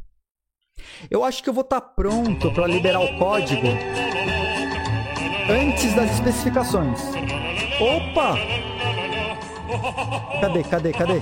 Inácio, oi Inácio. Valeu, Inácio. Obrigado. Olha lá, o Inácio deixou cinco gifts aí no bloco, galera. Agradece o Inácio. Valeu, Inácio. Valeu pela força, cara. Tamo junto. Lembrando aí que, ó, esses cinco subs aí, quem, quem ganhou um sub do Inácio, que tá aí no chat agora, vai poder participar e se inscrever no sorteio da Trezor, tá? E o Inácio aí ganhou mais uma pá de bloquito aí, um combo de bloquito para poder comprar uns tickets extras aí depois. Chuva de presente já na segunda. Valeu, Inácio. Olha lá, você pode até ver que já aumentou aqui, ó. Olha, olha aqui do aqui do que desse lado aqui, ó. Cadê? Aqui, ó. Aqui. 48 de 150. Já estamos chegando a um terço. Maravilha, hein? Valeu. Valeu. Obrigadão. Então, aqui o, o Satoshi Nakamoto ele já diz que na sequência ele vai liberar o código. Tá? Ele falou antes de que eu possa escrever uma, um detalhamento, as specs detalhadas, né, as especificações técnicas detalhadas. É, você está certo sobre a, a maior parte das, das coisas que você assumiu, que você completou as lacunas, né? Basicamente. Então esse bate-papo entre os dois aqui e aí, e aí, Satoshi Nakamoto libera o código, tá? Satoshi Nakamoto, em janeiro de 2008, de 2009, desculpa, tá? Em janeiro, ele vem e disponibiliza a primeira versão do código do Bitcoin. Então, olha só essa linha do tempo. Satoshi Nakamoto, dia 31 de outubro. Estamos em 2008, voltamos a 2008. É, Satoshi Nakamoto libera o paper e faz o anúncio de que o Bitcoin existia. Aí ele começa a ser inquirido nesse fórum por várias pessoas, entre eles Finney, que trouxe inúmeras questões relevantes no dia 8 de novembro. Uma semana depois, praticamente, tá? Uma semana e um dia. Uma semana depois. Tá? Na semana seguinte. Tá? Essas questões. E aí o Satoshi Nakamoto que vai liberar, diz que vai liberar o código logo mais. Que é, não liberou o código ainda, só tem o paper. Ele diz que escreveu o código, mas não liberou o código ainda. E aí o código, Satoshi Nakamoto libera a versão 0.1 em 8 de janeiro de 2009. Que é a primeira vez que os humanos têm contato com o código do Bitcoin. Eles poderiam rodar o próprio nó e executar, tá? Então, tá aqui o panorama. Chegamos chegamos no, na primeira versão do Bitcoin que chegou às nossas mãos. OK? Esse RAR não está mais disponível. Aí eu fiz uma pesquisinha aí fui achar. Fui achar. Quando eu estava procurando, ah, ah, isso aqui eu, isso eu vou, vou voltar já já. Então eu estava procurando aí o código fonte do Bitcoin da versão 01, da versão 01, porque eu queria abrir e eu queria procurar no código para mostrar para vocês onde que tem time chain, onde que tem blockchain, se tem, se tem, não sabemos ainda, não sabemos. Então estamos em 2009, 8 de janeiro. Estamos recebendo agora em nossas mãos o código fonte do Bitcoin que nós vamos abrir que, que aconteceu, Fernando? ganhou, ganhou, ganhou presente aí, Fernando. Olha lá, cara, cara, cara mal chega, já é um baita do sortudo, o cara mal chega no bloco, já ganha um, um, um presente aí. Tá? Não, é agradecer, agradecer. Tá? Então fui lá caçar, caçar o, o, o código fonte. Achei aqui alguns posts antigos, né? Aqui de 2012. É, no GitHub, achei no GitHub a versão mais antiga que tem no GitHub, que é a versão 0.1.5 alpha. no GitHub que nem é uma versão, é um commit. Tô pondo no chat para vocês agora aí, ó. É um commit antigo, é a versão é o mais antigo que você vai achar no GitHub. Mas eu não que eu queria o mais do mais do mais antigo possível. Aí eu descobri que o, o, o Satoshi Nakamoto Institute.org eles têm a versão do pré-release e a versão do Bitcoin 0.1, a primeira, tá? Então, fiquei felicíssimo aqui, consegui achá-las, consegui achar ambas, tá? Boa. E aí, nessa pesquisa que eu tava vendo, a Bitcoin White Paper, código e caçando as coisas, aqui é curiosidade, tá? Vou fazer uma pausa agora, antes da gente entrar no código, que é uma pausa dramática. Por quê? Quando eu coloquei Bitcoin White Paper no Google e comecei a rodar aqui os links, um lugar aqui me chamou atenção. Um aqui me chamou atenção. Falei, oh, mas o quê? O governo dos Estados Unidos está armazenando uma cópia do paper do Bitcoin com eles? Ô Craig Wright, você não está processando todo mundo que, tá, que tem cópia do paper do Bitcoin pública? Você não está processando todo mundo? Você não fez o Bitcoin.org tirar do ar? Aquela pataquada que você foi fazer lá, na, lá, lá em UK, na justiça? Com cobra tal, a gente acompanhou aqui quase ao vivo o que aconteceu. E o governo americano tá guardando o paper? Foi, tá mesmo? Que lugar que é esse? Olha só! O judiciário americano. O judiciário americano, a comissão do judiciário independente, que é um braço do governo, criado em 84, né? Cuida lá das sentenças e tal. E sim, os caras têm uma cópia do paper do Bitcoin armazenadas com eles. Pois é, creia, creia, creia, tá? Esse tipo de coisa, só um parênteses aqui, porque eu achei na pesquisa e queria compartilhar, porque é, é, é chega a ser irônico, né? Chega a ser irônico. Chega a ser irônico para o governo dos Estados Unidos estar guardando uma cópia do paper e chega a ser irônico com o Craig Wright processando todo mundo que tem cópia do paper. Que, que, tá, que tá dando publicidade ao paper. Por quê? Se ele é o Satoshi Nakamoto, ele não permite, né? Ele não permite. É, a processa, processa aí. Processa lá o governo americano para tirar o paper do ar. Processa lá, filha, né? Processa lá. É muito. Ele é, ele é muito engraçadão, né? Bom, mas vamos voltar ao, ao que é bom aqui. Então, encontrei os códigos. Encontrei os códigos. Encontrei os códigos e vou compartilhar minha tela neste exato momento com vocês. Está aqui, ó. Esse aqui é o, é o, pré, o código de pré-lançamento tá? Aqui para até facilitar, ó. Então, o código do pré-release, que é esse de novembro de 2008. Então, olha só, se esse código é de novembro de 2008, ele é logo depois da conversa com Rolfini. Certo? Tá aqui, ó. Cadê? Ó, do dia 16. Ele conversou com o Ralph no dia dia 8. Uma semana depois. Então, olha só. Lançou o paper. Uma semana depois conversou com o Ralph Finney. Depois, uma semana depois, conseguiram alguém pôr a mão. Provavelmente o próprio Ralph Finney colocou a mão no código do pré-release. E o código oficial foi lançado lá em 9 de janeiro. Tá? Na verdade, 8 de janeiro. Tá? 8 de janeiro. Então eu peguei os dois códigos e estou colocando aqui lado a lado para vocês. Pré-release, release 0.1. Tá? Olha só, eu fiz uma busca no código do pré-release por time chain. Tá aqui em cima. No código do pré-release, você encontra time chain em dois arquivos em alguns lugares. Diversas chamadas a time chain no pré-release. O pré-release ele consta de três arquivos.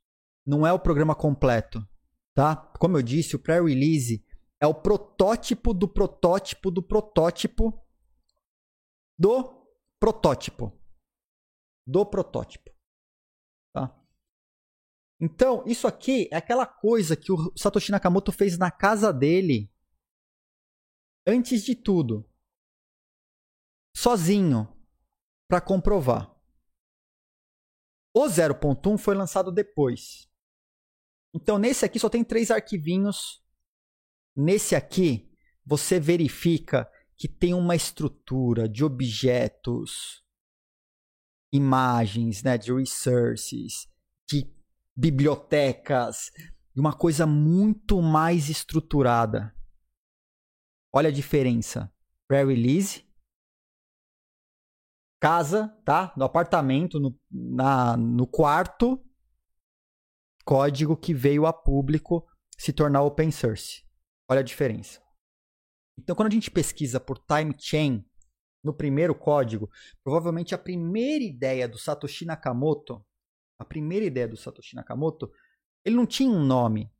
Ele chamou de time chain porque era uma, era uma cadeia de tempo com blocos onde ele estava trabalhando sozinho. Muito possivelmente, depois da conversa com Ralphine, quando esse código foi revisitado e muito provavelmente Ralphine já participou na, no lançamento desse código. Depois, caso ele não tenha escrito o paper com as outras vozes e, e pseudônimos da cabeça dele, né? É, esse código foi refatorado. E aí time chain aparece só uma vez. E onde? Onde que aparece? O código de time chain que aparece no código da versão do release 0.1 ele é o mesmo código que está aqui, tá? Então, se você olhar esse trechinho aqui só, eles são idênticos. Tá? Eles são idênticos. É a mesma coisa aqui. Mas se a gente voltar um pouquinho, ó, tô subindo o código agora. Até o nome da função, do método. Tá? Olha só que interessante. Quando Satoshi Nakamoto fez sozinho o método se chamava print time chain. Print time chain. Quando o código foi re refatorado e ele lançou o código pela primeira vez, porque isso aqui não tinha sido lançado, isso aqui veio depois, isso aqui foi liberado, apareceu, mas o que foi liberado foi esse aqui, ele já se chamava print block tree. Block tree. Tá? Então é um é imprima o time chain. Quando ele foi refatorado, passou por um, ele renomeou todas as funções e ela passou a se chamar print block tree. Então, na versão do código que foi lançada funcional, que não é o protótipo de quando Satoshi Nakamoto fez em casa no quarto dele, ele já transformou os termos em bloco, chamou de blocos. E aqui a única referência que sobrou foi em um comentário. Um comentário do time chain dentro da estrutura dos blocos. O código foi refatorado. Vocês, quem for comparar depois, vai ver que o bloco tem uma estrutura já diferente, tá? A estrutura é diferente. Você tem, ele é um pouco mais organizado, tá? Então, um código aqui é pequenininho, outro código já é maiorzão. Então vamos pensar assim, ah, mas tem muita alteração? Tem. Um código é pequenininho, outro código é maior. Então tem alterações dentro do código, tá? É, é estrutural. São mais verificações, mais informações que são impressas. Eu vou o, o link que tem os códigos, tá? Vou pôr no chat já para você agora aqui. Tá? Para os devs aí darem uma olhada, tão, estão aí, tá? Então voltando ao código. E aí Beleza, então time chain a gente já viu que no protótipo era time chain. Quando ele lança, refatorar o código inteiro. E esqueceram um time chain lá no meio do negócio, né? Mas tem blockchain? Hum, no protótipo não tem blockchain. Tem blockchain no primeiro código? Hum, não tem. Aparentemente não tem. Se a gente voltar na conversa do Ralphine, do Ralphine com o Satoshi Nakamoto, que é aqui que eu quero chegar com vocês, quando o Ralphine descreve blockchain, ele está separado. Quando o Satoshi Nakamoto fala de blockchain, tanto que ele só, só fala em bloco aqui, né?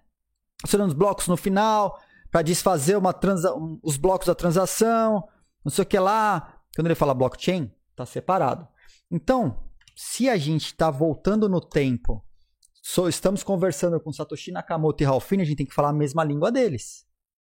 Eles falavam blockchain separado? Quem sabe blockchain separado tem. E blockchain separado tem, tá?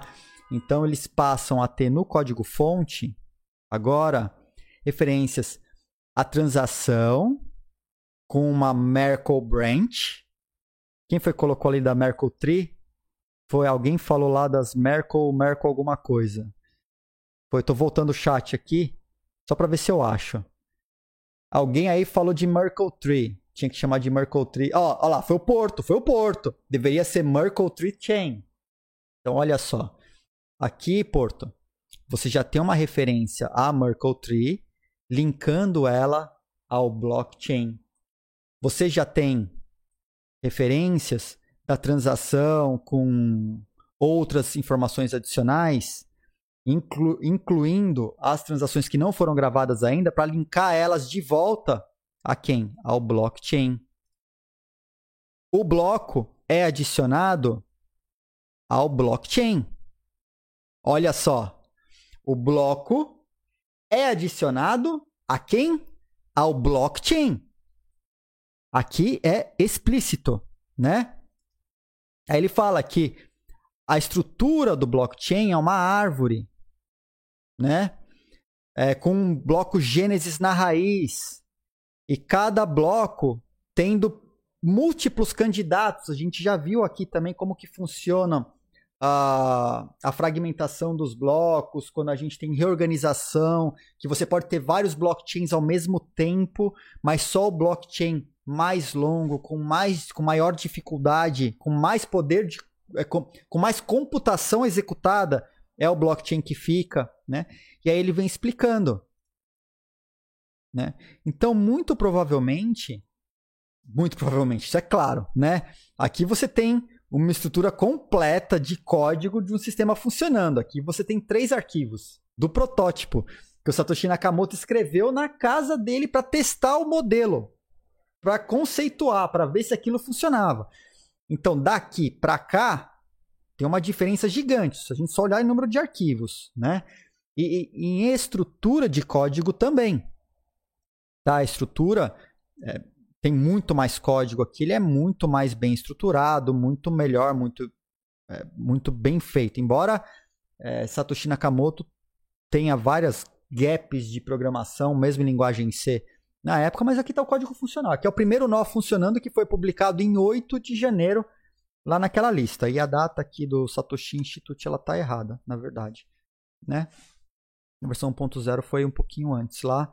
E aqui tem os hashes do, do dos arquivos para vocês. Certo? Então, que, que eu, onde que eu quero chegar? Onde que eu quero chegar? Deixa eu voltar aqui pro browser aqui para falar com vocês. Onde eu quero chegar? A gente tá tá vendo uma discussão entre os maximalistas aí de voltar a chamar de time chain. Porque time chain foi a primeira coisa que o Satoshi Nakamoto chamou. Mas vamos pensar um pouquinho mais a fundo. Por que será que Satoshi Nakamoto abandonou o termo time chain e passou a adotar blockchain, falando e referenciando diretamente da estrutura de blocos sendo inseridos em um blockchain e não em um time chain? Por quê? Porque um time chain ele é muito simplista e não consegue mostrar, traduzir o que o blockchain faz de verdade time chain é só uma estrutura para colocar stamp timestamp digital em dados. Tá? O time chain, a, a, a, os servidores de timestamp, os servidores de timestamp, eles são time chains. O servidor de timestamp hoje, que a gente usa hoje, o servidor NTP, você vai subir um servidor NTP, quem manja, é um servidor de timestamp, eles fazem esse trabalho de fazer o hash, taguear o hash do hash e montar uma estrutura encadeada de tempo. É uma time chain. Então, uma time chain. É Edilson falando, tá? É Edilson falando. Intrigas à parte. Aqui é só Edilson falando. Uma time chain, ela me parece, por mais que os maximalistas, tóxicos ou não, queiram se segregar do restante do mundo, talvez eles estejam querendo voltar só porque, ah, porque Satoshi Nakamoto falou time chain. Falou. Realmente falou. Mas será que time chain reflete o que o Bitcoin tem de infraestrutura? Todo o potencial e capacidade que ela trouxe para o mundo, de todas as transformações que estão acontecendo, onde a gente tem o Ethereum, que surge pela existência do Bitcoin. Onde você tem todas as outras redes que tentam melhorar, trazer mais, trazer interoperabilidade, trazer escalabilidade a coisas que o Bitcoin trouxe e continua sendo o rei em primeiro lugar. Será que faz sentido quando você fala em encadeamento de blocos de transações, onde ele anuncia aqui que as transações agora podem ter muito mais informações no bloco e você enriquecendo essas transações com informação, você possibilita a criação de outras coisas e outros protocolos, né? Então, na minha visão, na minha visão, voltar o tempo só porque Satoshi Nakamoto chamou no, no, no pré-release, naquele código da casa dele, e que aparentemente ele esqueceu uma única referência num comentário, não é nem numa função. Porque a função, o método foi renomeado. O comentário, que comentários em código são essas duas barrinhas, né, que a gente chama isso aqui de comentário. O comentário, como para vocês aqui, muita gente não sabe, comentário, né? Eita. Perdi a tela, gente. Cadê? Tá aqui. Perdi os botões. O comentário. Não tem nem. Errei de novo. O comentário, quando você coloca duas barrinhas aqui, são comentários no código. Isso não é executado. Isso aqui é só para facilitar a documentação de quem está lendo o código saber do que ele se trata naquele pedaço, né? Então esse comentário aqui fala de time chain, eh, foi a única referência a time chain que o Satoshi Nakamoto deixou no código. Um comentário, porque o código inteiro foi refatorado. Porque talvez o criador ele não adotou o termo, a terminologia de blockchain para explicar à toa. Ele adotou porque faz sentido porque faz sentido. E é isso que eu quero trazer para vocês, né? É, é, deixar essa discussão de pé, né? Será que por mais que os maximalistas queiram voltar à origem, não seria um desrespeito ao que o próprio Satoshi Nakamoto fez, já que ele mesmo abandonou o termo e tirou do código e esse termo não se perpetuou nos códigos seguintes? Sendo que na versão 1, naquele trouxe a público o código já havia sido refatorado e só ficou um comentário de time chain, uma que pode ter sido de propósito, tá? A gente sabe que a mente de Satoshi Nakamoto, ela tem muitos labirintos, né? Muitos labirintos. E pode ter sido deixado propositalmente para fazer uma referência, um link ao código do pré-release, ou pode ter sido só esquecimento. Quantos devs aí não esquecem código Comentário, principalmente quando vai refatorar código. Quem nunca? Tá? Quem nunca? Tá? Uh, o Nomad colocou ali: blockchain é o termo mais simples para Blockchain of Freedom Fiat Killer Laser Eyes of Doom. Verdade. É, faltou Shadow, by Shadow e Supercoder. Boa. É isso aí. Tá, então, uh, nesse bate-papo de hoje aqui, eu queria queria deixar trazer esse abrir esse espaço para discussão, né? E bom, continuando já a discussão, como como, né? Estamos falando de Bitcoin antes de mudarmos de tópico de Bitcoin para para os outros. Ó o Porto ali, ó. Próxima vez que eu fizer code review, você ainda mais chato. Vou dizer que tem 10, que em 10 anos alguém pode fazer uma live sobre seu código. Pois é. Não é? Em 10 anos vai ter algum mala que vai lá olhar código e ficar comparando comentários que foram deixados no código. Porque o cara não conseguiu. O cara ainda foi procurar no GitHub, não achou, não, não achou suficiente e foi atrás do código que você escreveu no seu apartamento. Para comparar. Alguém vai olhar o seu código. tá? Os malas vão, vão, vão atrás. Quem é mala vai atrás. Tá? Bom, então, dando continuidade, vamos fazer nosso sorteio de 100 sats agora? Vamos, vamos. Nós sabemos, Fernando. Nós sabemos. Nós sabemos. né? A gente trabalhou junto, tá? Tô brincando aqui. O Fernando Correia, que tá aí no, no chat, a gente trabalhou junto. A gente trabalhou junto em duas em dois projetos diferentes. Tá? A gente trabalhou junto lá naquele software para casas noturnas, bares e restaurantes, no Epoch, e a gente trabalhou junto também na Original My. Tá? Por isso que eu tô brincando. Então o Fê, o Fê é um cara das antigas, assim, a gente tem relacionamento há muito, muito tempo. Né? Então olha lá. Já avisei no começo da live para vocês baixarem as suas wallets Lightning, né? A gente, a gente avisou lá no início da live. Então eu estou partindo do pressuposto, estou partindo do princípio que todos vocês, meus amigos, nesse exato momento, já têm uma wallet Lightning instalada no seu celular. E que você está pronto para ou clicar no link que eu vou soltar no chat para colar a invoice, ou escanear o QR Code na tela. Ah, mas Ed, eu sou novo, eu não sei como que faz. Então vamos lá, vou dar uma força aqui, vou fazer igual eu fiz outra vez. Você vai entrar na sua wallet da Blue Wallet, tá? Essa aqui é a Blue Wallet. Então vou entrar na wallet da Lightning. Entrei. Aqui embaixo tem dois botões: enviar e receber. Opa, ali. Enviar e receber. Onde você vai clicar? Receber, né? Receber. Beleza. Quando você vai no receber, ele vai colocar para você aqui a possibilidade de escanear um QR Code. Eita, tá feia a coisa aqui, hein? Escanear um QR Code. Ou criar um invoice. Ou criar um invoice. Aqui você tem duas opções. Tem duas opções. Duas. Ou, ou você vai clicar em Scan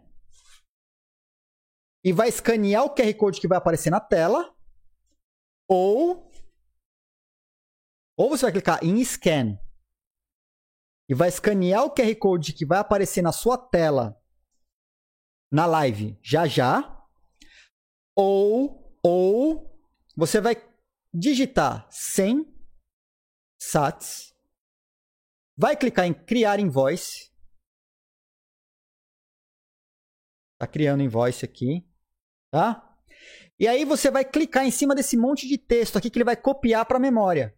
Ó, copiou para o clipboard. Copiou para o clipboard. E está copiado, tá?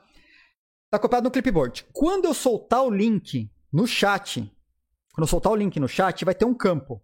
Você vai pegar, colar esse link no campo e clicar em receber gift. É só isso. Ó, galera, fiz o passo a passo.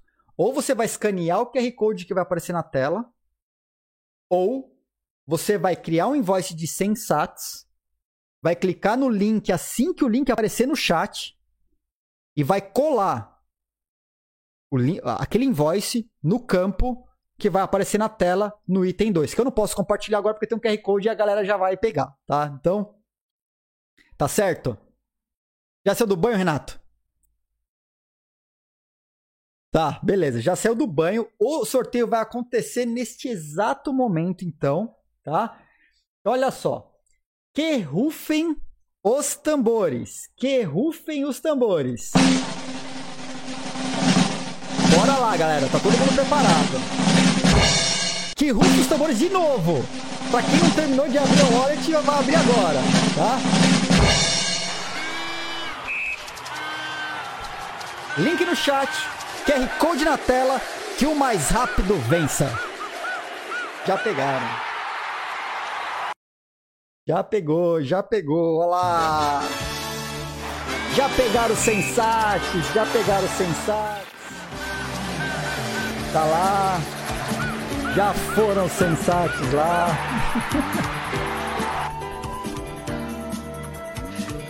Quem foi o sortudo, solta aí no, no chat. Quem não foi, manda um F de lascou, né?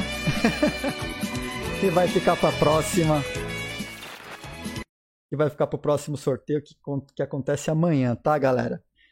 Então, quem acha, quem acha que foi, né? Quem eu acho, acho que, acho que, né, já começa a onda no chat aí, tá?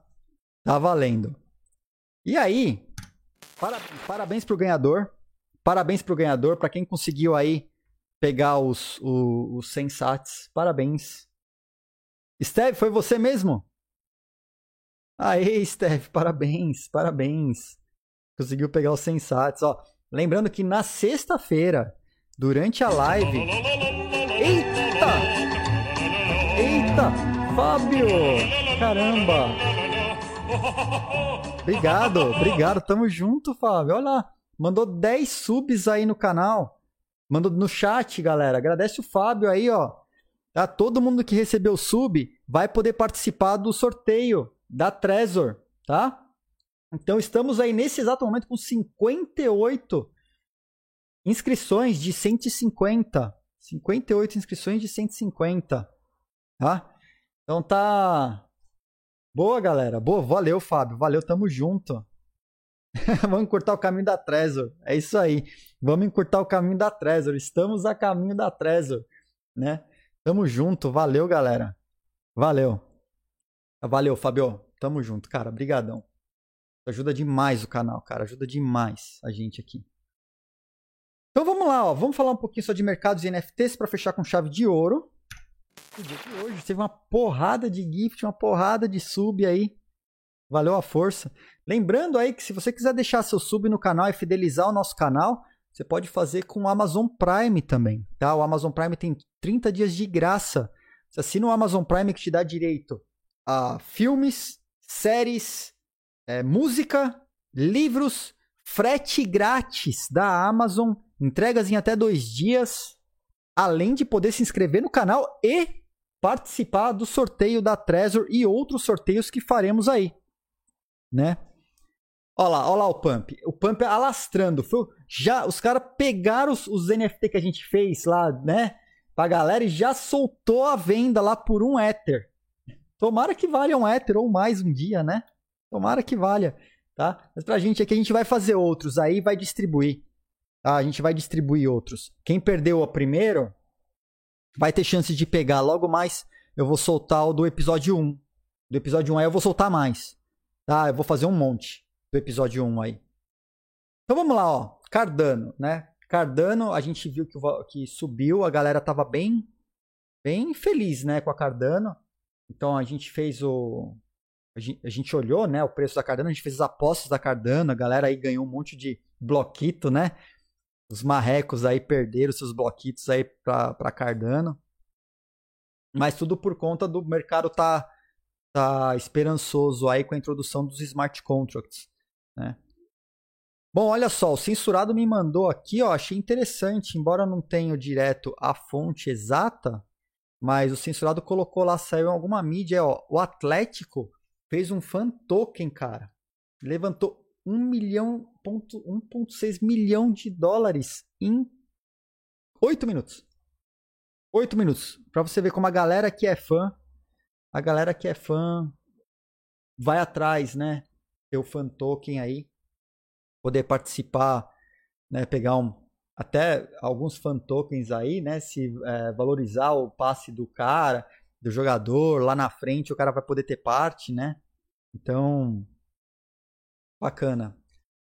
Tem mais, né? Ó, teve uma venda de dos macacos degenerados. Foi um aconteceu ontem na Solana na Solana. Ela bombou, inclusive, o valor da Solana por causa desses macacos degenerados. Foi uma uma loucura que aconteceu do, desses macacos aqui, ó, são esses caras aqui, ó. Venderam tudo. Mas ele é muito parecido com o X Infinities. Muito parecido, tá? Com FIIs super baixos. É Solana, né? E são esses macacos loucos aqui. E aí os caras têm o projeto, tem o link todo. Eu vou pôr o link no chat para vocês. Tá? Tá aí. Tá aí. É, você marcou, né, Pump? Eu vi lá, eu vi. Aí o. Tá aí, aconteceu, então foi ontem. Foram todos vendidos, né? Bombou Solana por causa disso. Tem uma galera que tá falando de NFTs na Liquid. Mas tudo tem um porém, né? Não é bem assim, não é bem assim. Uh, a Sci-Fi Films, os caras fizeram uma parceria para poder vender ingressos, tá? Esses ingressos você paga através da Liquid, tá? Comprar esse ingresso aqui você paga com, com satoshis aí através da Liquid, da Lightning ou da Litecoin. Ou Litecoin se você quiser também, outra, outra moedinha aqui. É, os caras é, são tickets para um projeto que eles estão fazendo. Eles dizem que esses tickets eles serão NFTs e terão NFTs tal. O pessoal da Blockstream eles estão anunciando como Liquid NFTs.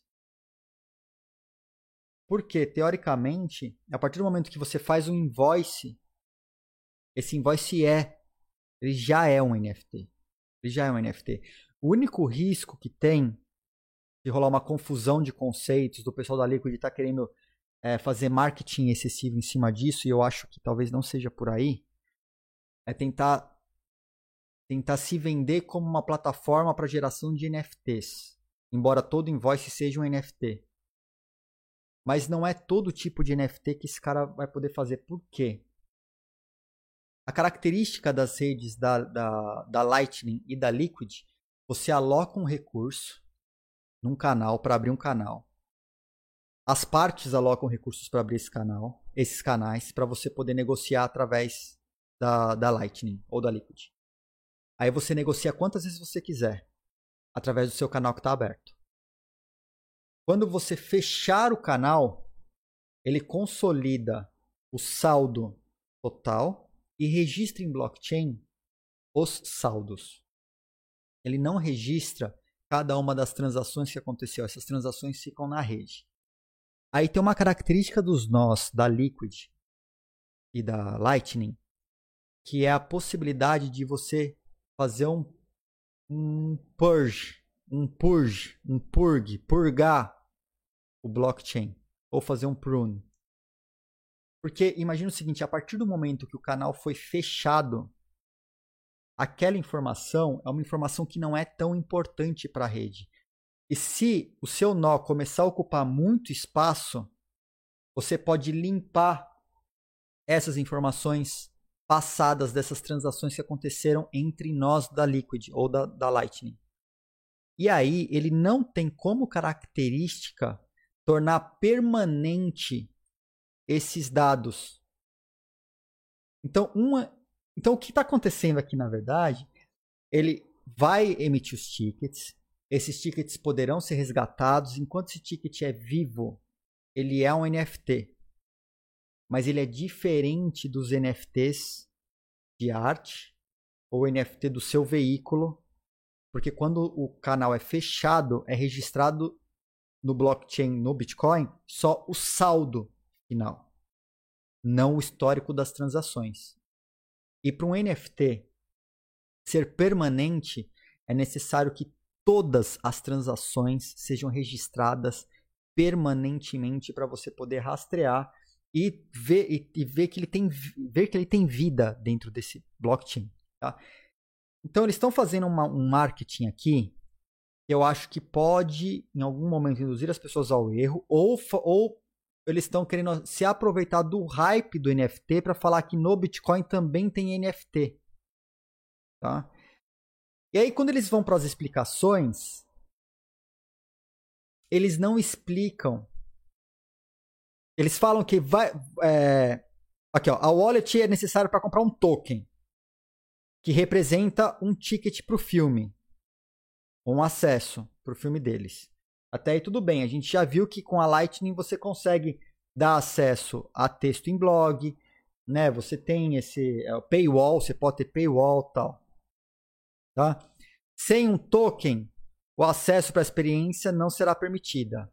Beleza. Os tokens podem ser comprados com Bitcoin, Liquid, Lightning, Litecoin. Beleza, até aí também. Tá? Aqui eles veem que o consumo e criação de arte está explodindo com essa loucura dos NFTs. Tá? Enquanto é, empoderar artistas tá? é, uma, é uma barreira de entrada por causa dos custos e, dos, e, do, e das taxas. Né? Então eles estão indo para essa tokenização, que, que o, o NFT é um token e tal, só que eles não explicam no detalhe o que, que eles estão fazendo. Eles estão eles falando aqui, ó, quem adquirir a Silhouette Tier 1, nos primeiros 100 compradores, vai ganhar 3 NFTs. Ou, vai, ou todos os outros vão ganhar um NFT. E que o NFT vai trazer. É... Vai ser o primeiro a vender tickets se acessar via NFTs. Ele meio que mistura, saca? Eu tô lendo com vocês aqui. É que ele não tá claro ele não está claro e eu eu acho que o invoice, o paywall com a Lightning ela já existe, ela não deixa de ter uma característica de NFT. Mas esses caras vão criar um token mesmo, esse token vai ser permanente. Eu precisava de mais informações e eu gostaria de ver mais informações e não tem. Não tem. Fala quem são os caras. Fala como que você pode pagar. E fala que tem, estão envolvidos aqui os caras da Blockstream. Fala que está envolvido o pessoal de algumas produtoras grandes. Uma wallet. Os caras que criaram o Rare Toshi, Marketplace for Digital Patronage that brings NFTs to Bitcoin and Liquid Network. Então aqui que a gente tem que ver, ó. Eu não tinha visto essa informação ainda do Adam Soltz. Eu acho que vale a pena a gente dar uma olhada eu vou olhar e tentar trazer para amanhã como que funciona o Rare Toshi, né? Porque aí tira a dúvida. Aí a gente vai ter certeza se ele é offline, se ele é um, é, se ele é, é um chain, se ele é off-chain, se ele está usando a rede da Liquid para tornar permanente esse NFT ou não, tá? Porque a gente sabe que no Bitcoin você pode ter tokenização, não tem problema. As Colored Coins estavam aí para isso. Esse Rare Toshi está sendo criado como um token permanente no Bitcoin, utilizando a, a, a rede principal, ou a rede da Liquid vai permitir que é, você possa criar tokens permanentes na rede da Liquid. E aí ele vai fazer o papel de uma Polygon, de uma, uma Polkadot ou outras. Então eu vou trazer, ó, não, eu não tinha visto antes, tá? Então essa Rare Toshi, Rare Toshi.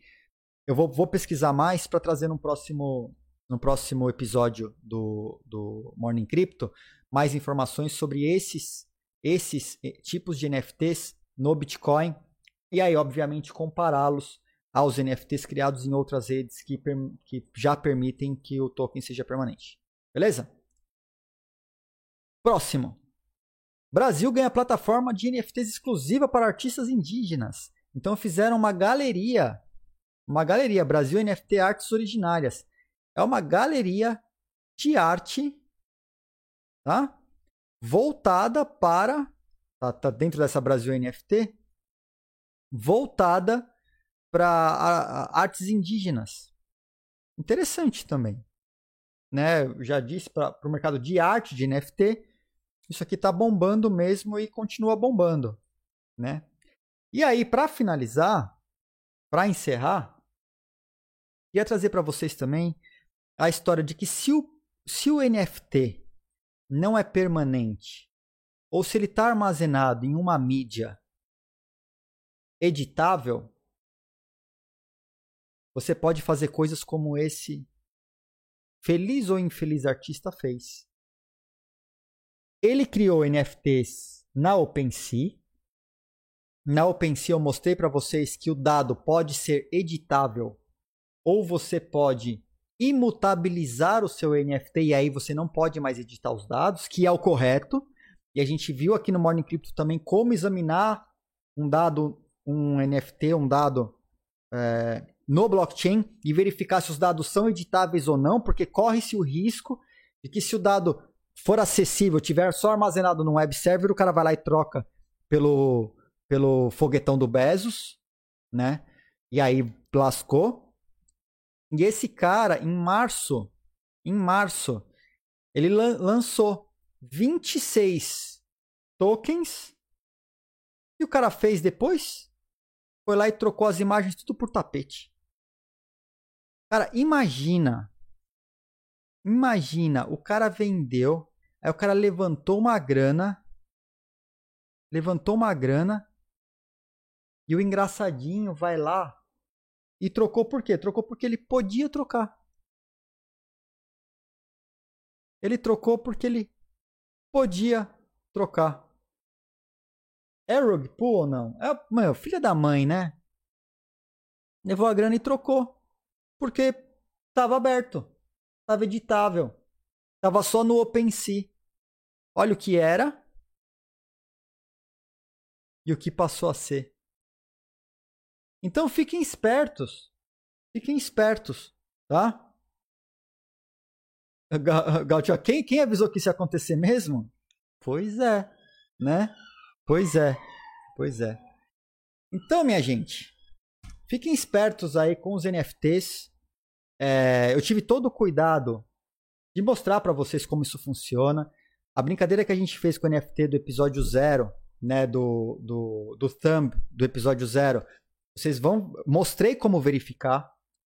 Ele está no IPFS, está imorta, imortalizado lá. Nem eu, nem ninguém, nem uma alma divina, um extraterrestre vai conseguir alterar isso agora, tá?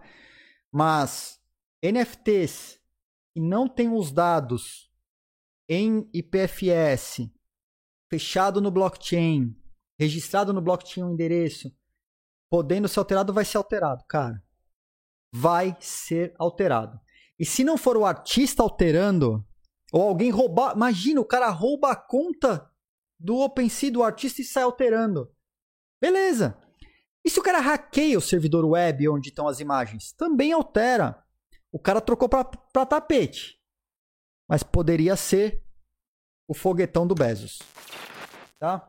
Então fiquem espertos, sempre chequem os NFTs. A gente já viu aqui NFTs sendo vendidos por milhões e que podem ser alterados. Não são NFTs que estão em blockchain. Eles estão armazenados em servidores web seríssimo, de milhões. A gente viu aqui. A gente viu aqui, tá? De milhões. Sendo vendidos por milhões. Então é isso. Ficamos por aqui nesse Morning Crypto dessa segunda-feira, iniciando uma nova semana. Eu agradeço. Deixa eu passar pelo chat. Deixa eu passar pelo chat. Tem mensagem aqui antes de, antes de encerrar. Renato M41. Mudei meu nick e perdi meus bloquitos. Já era futuro milionário. Não, Renato, tem um comando, solta um exclamação commands no chat. Manda aí para mim, Miriam. Exclamação Commons no chat. É, pode ser respondendo o Renato ali. Pra, pra você ver, tem um comando. Teve gente que já passou por isso aqui, tá? Tem um comando que você troca o nick, você avisa, aí o sistema transfere do seu nick antigo pro nick novo. Tá, Renato M41? Se resolve lá. Beleza? Você pode, você não perdeu seus bloquitos. Esteja avisado, você não perdeu seus bloquitos. Você pode você mesmo transferir os bloquitos da conta antiga para o novo nick. Tá? Espero que você esteja no chat. E se tiver, é, dá, lá o, dá lá o comando que eu não lembro qual é de cabeça, mas dentro do exclamação commands tem, a Miriam deixou. Tá? É, o Porto, né? Tava animado com o autógrafo do Tom Brady, comprei e era só um link para um JSON rosteado por eles guardado direto no contrato. Hum, olha só, Porto não está em PFS, cara, pode ser que invasão no invasão no, no web server, cara, vai trocar o conteúdo do seu NFT, tá? Infelizmente. Que é o que eu tô falando, tem muito NFT sendo vendido e possibilita alteração, né? Ele colocou NFT, não financie trolls. Pois é, pois é. Tá? Então é isso, galera. Ah, ah, foi longo, foi longo. É o nosso. Sabe que a nossa meta do Morning Crypto é de 30 minutos diário, tá? 30 minutos de Morning Crypto e eu estou com sérias dificuldades em cumprir a meta de 30 minutos, vocês sabem disso. Mas a nossa meta é 30 minutos, o programa tem que ter 30 minutos, tá? Essa é a nossa meta. Então é isso, tá? É... Se cuidem. Lembrem-se, estamos numa fucking pandemia, galera. Se cuidem, tá? Sério mesmo. Juízo aí com seus investimentos. A gente se vê aqui no Morning Crypto.